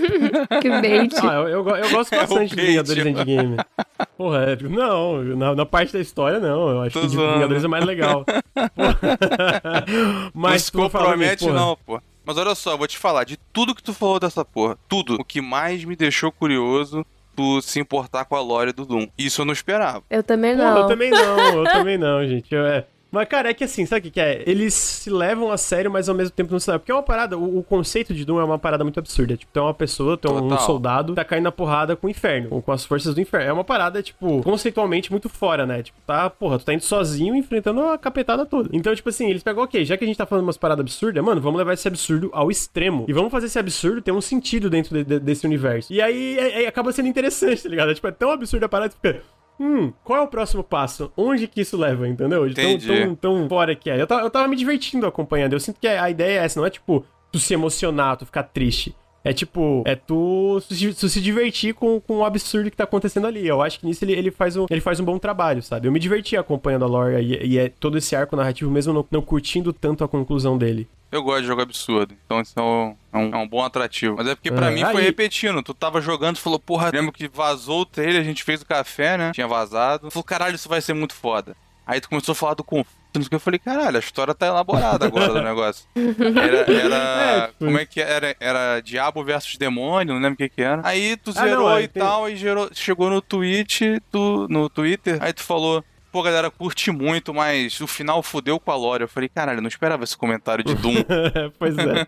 Mas é legal, é isso, né? É um- é eu sinto que é um jogo que subverte expectativa. Ele torna o, o, o Doomguy, o Doom Slayer, tipo, num, num elemento meio que mitológico, tá ligado? Tipo, a humanidade. Mano, tipo, o Doom Slayer, ele é, ele é uma criatura temida de- entre as criaturas do inferno. Umas parada muito absurda, tá ligado? E aí, como eles levam isso pro extremo e criam todo um contexto por trás disso, eu acabei ficando, ah, legal, vamos lá. Os demônios falam Doom Guy. Fudeu, o Doom Guy chegou. Eles falam isso. Não, eles não falam, não falam. Os demônios nem falam. Eles "Ué!" É, não, tipo, é isso que eles falam, assim. Então. Entendi. É, no Halo tinha isso também, né? O, o- os grunts. Ah, o demônio. Eles chamavam o Chief de É, demônio. verdade, né? Do Tiff, do demônio, né? É, realmente. Não, mas não, não é a mesma vibe aqui, tipo... É, mas ao mesmo tempo é, é muito interessante. Eu, eu, eu- cara, eu tava... Eu, tava eu, eu fiquei fascinado ali com todo o arco narrativo até o final da DLC. Eu não gostei do final porque eu senti... Não, não vou dar spoiler, mas eu senti uma- algumas coisas meio à toa, tá ligado? Tipo, ah, Entendi. tá, foi meio à toa. Mas, ao mesmo tempo, porra, eles expandiram o universo e dá pra levar Doom pra muitos lugares e fazer, tipo, questão de mecânica, em questão de, cara, o que a gente explora esteticamente depois disso. Então, eu acho que eles acertaram muita coisa pra expandir o universo de Doom. Não sei se vai o próximo jogo da id Software vai ser Doom, Você mas se que for, eu tô muito curioso. Eu preferia que fosse uma coisa nova, um Quake A novo, uma decisão IP é tua nova. agora. Tá na tua mesa a ficha lá. O Spencer mandou. É ou não é Doom? É, não, não queria que fosse Não? Doom. O Queria que, que é, então? Não, queria. É Quake. Porra, aí, cara, eu acho que um Quake novo eu queria. Eu queria um Quake Então novo. tá bom. Consigo Uma campanha massa do Quake. Sim. Tu jogou, Raquel? Não quer discordar do Granja, não? Não, não, não, não, não joguei. Não posso. Mas eu recomendo muito. E agora o Doom Eternal, dos DLCs não estão, mas o Doom Eternal tá no Game Pass. Eventualmente o Doom 2016 volta. E fica a minha recomendação, se vocês vão jogar, pretendem jogar esses Dooms, comecem pelo 2016, porque se você começa pelo Eternal e volta pro 2016, o 2016 vai parecer devagar. O Doom de 2016 é um jogo rápido, mas quando tu joga o Eternal e tu volta pra ele, ele fica um jogo lento. Então tentem jogar o 2016, que ainda é um jogo excelente, antes do Eternal, se vocês puderem. Eu acho que é isso sobre Doom. Fala. Outra coisa que vocês podem aproveitar, olha aí o plug. Antes de jogar o Doom de 2016, tem a retrospectiva Doom do nosso É amigo verdade. Ega, lá no Nautilus. É verdade. Uns 40 Recomendação. minutos aí do Doom todo, do 1 até o até o 2016, não é? Acho que só não tem o 64 lá. Também tá no Steam ele fala. agora. Confesso que eu não lembro se ele fala 2016, mas acho que fala, acho que fala sim. Não me lembro também. Eu tenho uma pergunta. Como uma pessoa completamente fora de desse tipo de jogos, porque não é o meu estilo de jogo, eu não jogo. É, pra mim, uma pessoa que nunca jogou, por que, que eu jogaria Doom? Vai, me fala. Me convence. Tá estressada, quer descontar a raiva em um monte de capeta feião? Porra, tá aí, tá Mas existem vários jogos que eu posso fazer isso. Por que Doom? Pô, mas porque a forma de descontar a raiva, tu sente a raiva do personagem quando ele soca a cara do, do- dos capetão. Tu não sente a raiva, sei lá, do. do- Pegando um FPS aqui, pegando o Master Chief quando ele vai dar um socão num Grunt, não tem a mesma raiva, não tem o mesmo. Oh, tio", sabe, tipo, tu vê que ele odeia. Ele odeia tudo, tudo que tá na frente dele, ele odeia. Ele quer destruir tudo que tá na frente dele envolvendo o inferno. Então, tipo assim, é uma válvula de escape ali de raiva, assim, cara, vou matar todas as criaturas. Entendi. Tu Bom, jogou God of War, Raquel? já, amo. Os velhos? Tá, já. Eu, eu acho que eles tinham um pouco dessa sensação, essa soltar a energia de lacerando todo mundo com as lâminas. Eu acho que Doom é tipo isso, mas tiro. Com É, música. só, que, só que no caso do Doom, o Kratos, tu acha o Kratos meio cuzão, né? O É. Doom Slayer não, tu sempre pensa, porra, ele tá certo, mano. Tá, tá, tá certo. Realmente, tem. faz sentido ele tá puto, Ué, mas tem entendeu? alguma Então- nuance no Doom Slayer? Ele só não tá tirando em demônio? Que... Não, é, Ele- o que, que eu digo é Não, porque eu não, não tem sei, no Kratos não também, né? Ele é um cara maneiro? O que que ele... Ele é um cara Não, maneiro. não, não. ele, é um- ele- Seria, você, iria no, você iria numa mesa de bar com Doom Slayer? Não, É... não. Eu também não. Eu também não. Não, mas o meu ponto é mais no sentido, tipo assim, o Kratos, quando tu joga os God of War antigo, no final tu tá de saco cheio dele, tá ligado? Para de matar a galera, mano. Tu tá matando todo mundo, Tudo calma. bem, concordo. Agora o Doom Slayer é tipo assim, não, tá, entendi, tá bom. Não, realmente, mesmo quando, tipo, alguém fala, pô, chega os caras lá da empresa lá, capitalista safada, que fizeram abrir um buraco pro inferno, ele fala, não, peraí, a gente precisa disso pra continuar as nossas pesquisas que trouxeram avanços para a medicina da humanidade. Aí o Doom Slayer vai lá e quebra o gerador de energia que nunca mais, tipo, vai atrasar, tipo, 100 anos de tecnologia da humanidade. Tipo, mano, isso aqui abriu um portal pro inferno, vai tomar no cu, não vou guardar essa porra, entendeu? Não vou ficar discutindo, ele ainda quebra o rádio no processo. Quebra o negócio, quebra o rádio e fala, mano, nem quero mais falar contigo, entendeu? Então, Ele tipo, quer tu- derrubar o Estado que fez isso? Ele é um revolucionário? Não, Não, não é chega isso, não- tanto. Não chega É tanto. mais no sentido. to- todo mundo tenta dialogar com ele e fala, pô, talvez tu deva deixar a tecnologia aí, né? Porque a gente pode usar pra outras coisas. Ele falou, não, uh-uh, não, não acho que deve. Não, não Então sei. você não Aí, convidaria tipo, o Slayer pra um churrasco. Não, não convidaria. Ele, ele seria o cara que ia. Você ia matar todo mundo, chamaria, você chamaria o Doom Slayer pro periscópio? Ele não ia falar nada. Chega, chega de, de, de um Slayer, de convite pra Doom Slayer. É... Mas eu acho que é isso. Não, não sei se vocês têm mais alguma pergunta em relação aos DLCs. Não, é só isso mesmo. Porque me, me tem. Tipo, quando você fala da lore, eu, eu realmente fiquei, what? Tipo, É, eu também, eu eu também nunca fiquei vi alguém falar que gosta da lore de Doom. A Doom não tem uma lore. Mas. É se for muito zoado, eu vou te esculhambar, grande. Não, não, pera aí. A lore. É, é exagerada. Não, não, não é tipo. Não, eu, porque, tô é que zoando, nem eu gosto falei. de coisa exagerada, eu gosto de coisa É exagerada. porque eu quero me defender aqui, tipo, não é uma história que tu vai ficar, tipo, ai meu Deus, eu tô emocionado, ai meu Deus, eu tô. É tipo assim. Não, se tu falasse que Tu você se emocionou no diverte. Doom, eu ia quitar isso aqui. pô. Aí é impossível. Eu chorei, eu chorei com o final do Doom, não, mentira. É, mas no- é mais no sentido, cara, eu, eu me diverti, entendeu? Eu me diverti bastante acompanhando a, a bizarrice que eles criaram. É, Entendi. mas nessa vibe. É que eu não quero ninguém entrando pensando, caralho, eu vou me emocionar, eu vou ficar tipo, caralho, do Slayer, meu herói. Não, não é. Um não herói- é essa vibe? Heróis do ano. né? Melhores personagens. É que, por exemplo, um jogo tipo. Não tem nada a ver com tipo esse, mas que, que é no nível de entrar, matar todo mundo e sair, é Hotline Miami, me relaxa. Hotline Miami, aí. me relaxa. Tem Porque você isso. só entra, mata todo mundo e vai, sai, volta e vai de novo. E isso, entendeu? Então, coisas nessa vibe eu gosto. É, mas eu vou falar que a história do Hotline Miami 2 é muito legal. Essa eu gosto genuinamente, assim, eu acho ela bo- Ah, mó da hora. sim, sim. É, no geral, a lore, assim, não é o mais, não é ponto forte, mas o Hotline Miami é uma, uma raiva boa, isso, é, uma- é confortável. Sim, é, é, é a mesma vibe, é mesmo tipo isso da, da pô, vou matar capetada aqui, é isso aí. Eu vi um Eu- comentário do designer do Doom, ele falando. Não, porque eu pensei, gastei muito tempo pensando em transformar como fazer o Doom Slayer mulher. Falei, pô, mas ele tem personagem, por que, que só não vai lá e faz? Ah, eu, eu acho que é na, vibe de ele fazer e fazer o. Seria Uma pra parada ser mais bem- diferente, né? É isso, pra ser diferente, tá ligado? Então eu acho que é mais nesse sentido, tá ligado? Do que só Ah, ter uma troca, assim. Então eu, eu acho que foi nisso que ele conversou. É porque ele falou, né, que teve ideias e tal, que queria fazer até. É, mas eu, eu sinto que talvez ele não fez porque ele queria fazer uma parada, tipo, não, vamos fazer centrado ao redor dessa personagem e tal. Entendi. Seria legal. Seria, seria bem legal. Mas eu, eu acho que é isso. Vocês têm, tem mais alguma coisa pra perguntar, Lu, em relação ao Doom? não. Não. Então, com isso, a gente chega no final do periscópio número 37. Eu tenho uma recomendação aleatória de jogo. Posso fazer? Manda, manda bala, pode fazer. Lançou, gente, no mobile. porque vocês têm preconceito com o jogo mobile, porque eu sei disso. Mas Sim. lançou o jogo do Crash e ele não é tão ruim quanto a gente pensava que fosse. Como é que é o nome do jogo? É Crash on the Run. É tipo, um, é tipo um Temple Run, só que é do Crash. Só que faz um pouco de sentido, porque o Crash tinha umas fases que estão nesse nível, então não é tão forçado. E realmente é divertido. É porque eu Então- botei no Twitter e uma galera falou, ai, vou baixar. Eu falei, gente, baixa, não tenho preconceito, jogos de mobile são legais. Mas é que lançou, tipo, é, é, ontem, eu acho que lançou ontem. Eu juro que é legal, gente. É um Temple Run, só que é com Crash, então é, é realmente divertido. Tem todas aquelas coisas de girar, pular, baixar. E tem todas as coisinhas. Lore, não tem lore, cancela. Mas no geral. Mas é um jogo divertido, então quem, quem joga aí no celular fica essa recomendação de joguinho que lançou ontem. Não é Endless Run, não é Endless Run, ô Amil, não é. É, perguntaram se eu não gosto de jogo mobile, eu gosto. Eu, eu, eu não costumo jogar muito no celular porque eu não gosto de jogar no celular. Não tem nada contra jogo de celular, mas usar o celular assim, jogar, eu, eu, eu fico um pouco agoniado. Mas já joguei alguns jogos que eu achei muito legais, inclusive. Eu já falei até de alguns aqui no Periscópio. Na época eu falei do Inmost, eu joguei, tinha zerado ele no Apple Arcade primeiro, né? Então tem uns jogos bem legais ali.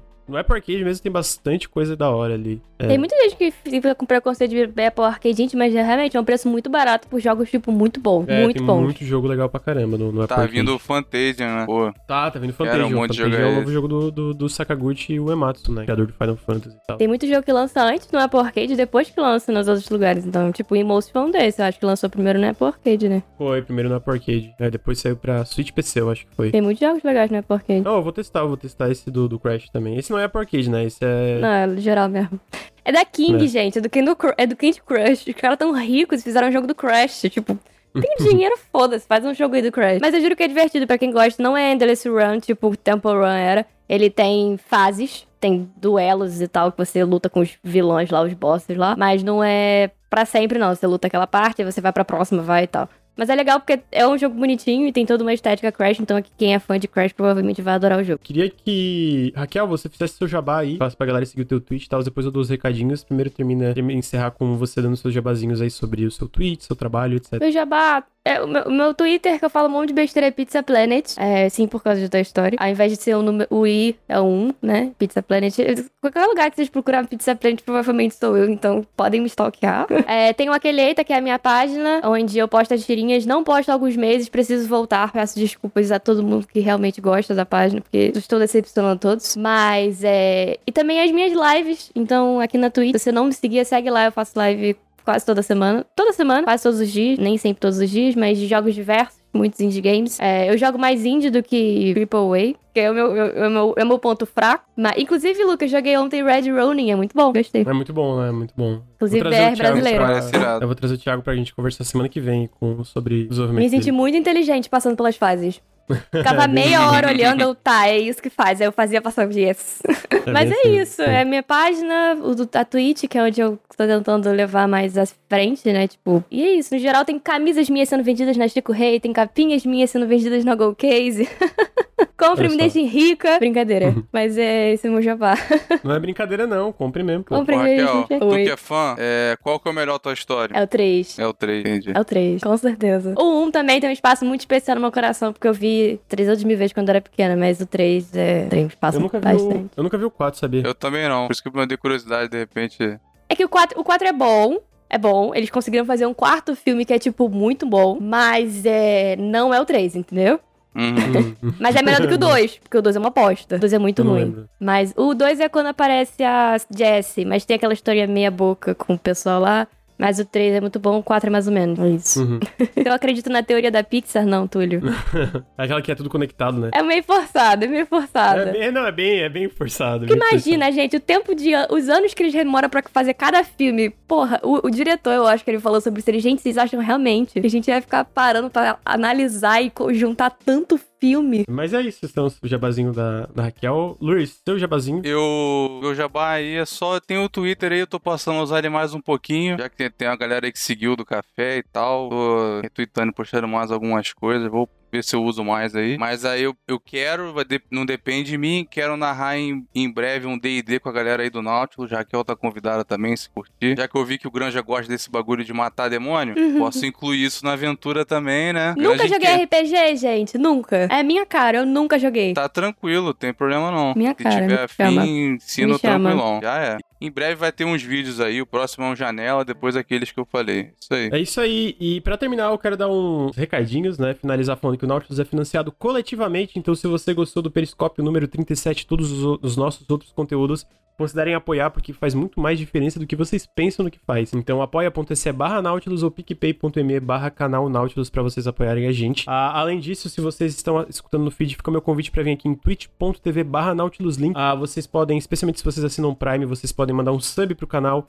Faz muita diferença, a gente tá com essas metas diárias, felizmente batendo muitas vezes elas, tá ajudando muito o canal financeiramente também. Então fica o meu pedido pra vir aqui seguir a gente em twitch.tv barra nautiluslink. O Periscópio é toda quinta às 8 da noite. Hoje, no dia 25 do 3, foi excepcionalmente às 9 horas, porque a gente tava cobrindo um evento. Toda segunda às 9 e meia da manhã a gente tem o Café com Videogames, que é o nosso podcast sobre as notícias da indústria. E durante a semana a gente joga, faz live jogando diversos videogames, lançamentos ou coisas antigas, retrô, Drake Chrono Cross aqui em live, essas paradas. Então, é, todo tipo de jogo a gente tá jogando aqui ao vivo. E pra finalizar, é, mas não menos importante, a gente tá sendo patrocinado essa semana pelo meupc.net. Se você usar exclamação meu PC agora, você você vai ter um link do Nautilus que vai levar pro site deles. Eles são um site onde você pode montar o seu PC gamer da forma que você quer e eles comparam preços das peças que vocês estão procurando. Então, se você quer ver a placa de vídeo, eles vão mostrar onde essa placa de vídeo vai estar mais barata. Eles também mostram compatibilidade entre as peças para vocês terem certeza que vocês não vão comprar peças que não são compatíveis entre si. Então é uma coisa muito importante na hora de montar o PC. Exclamação, de novo, exclamação meu PC, vocês podem ver tudo isso. Eles também têm um sistema de alerta onde vocês podem botar pro site alertar, alertar vocês quando tiver uma promoção de alguma peça. E tem uma partezinha de comunidade onde tem vários PC gamers montados pela comunidade, onde vocês podem ver se tem alguma coisa que serve à necessidade de vocês. Muito obrigado ao meu PC.net pelo patrocínio essa semana do Nautilus, é, e pelo patrocínio aqui do Periscope e outras coisas. E dê uma, dê uma conferidinha no Bitly do Nautilus para quem está escutando, vai estar tá na descrição do podcast. Com isso, eu agradeço de novo Raquel e Lur, muito obrigado pela presença, pela participação. Valeu pelo sempre, convite. Valeu pelo Sempre convite. ótimo conversar com vocês. E ficamos por aqui até o Periscope da semana que vem, gente. Tchau, tchau. Tchau, Valeu.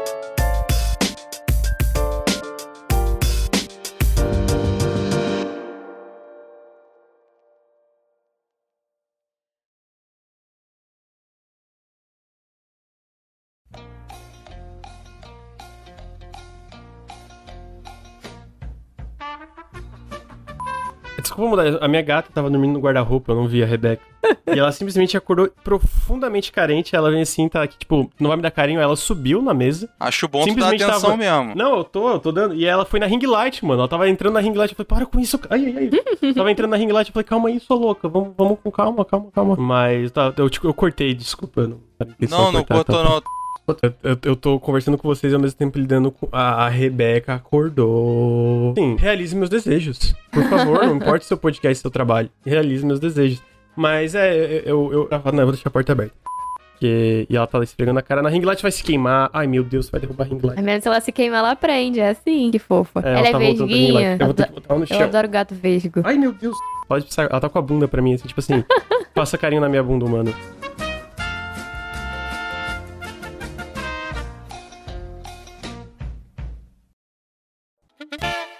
Esse podcast foi editado por Marlos Sanuto.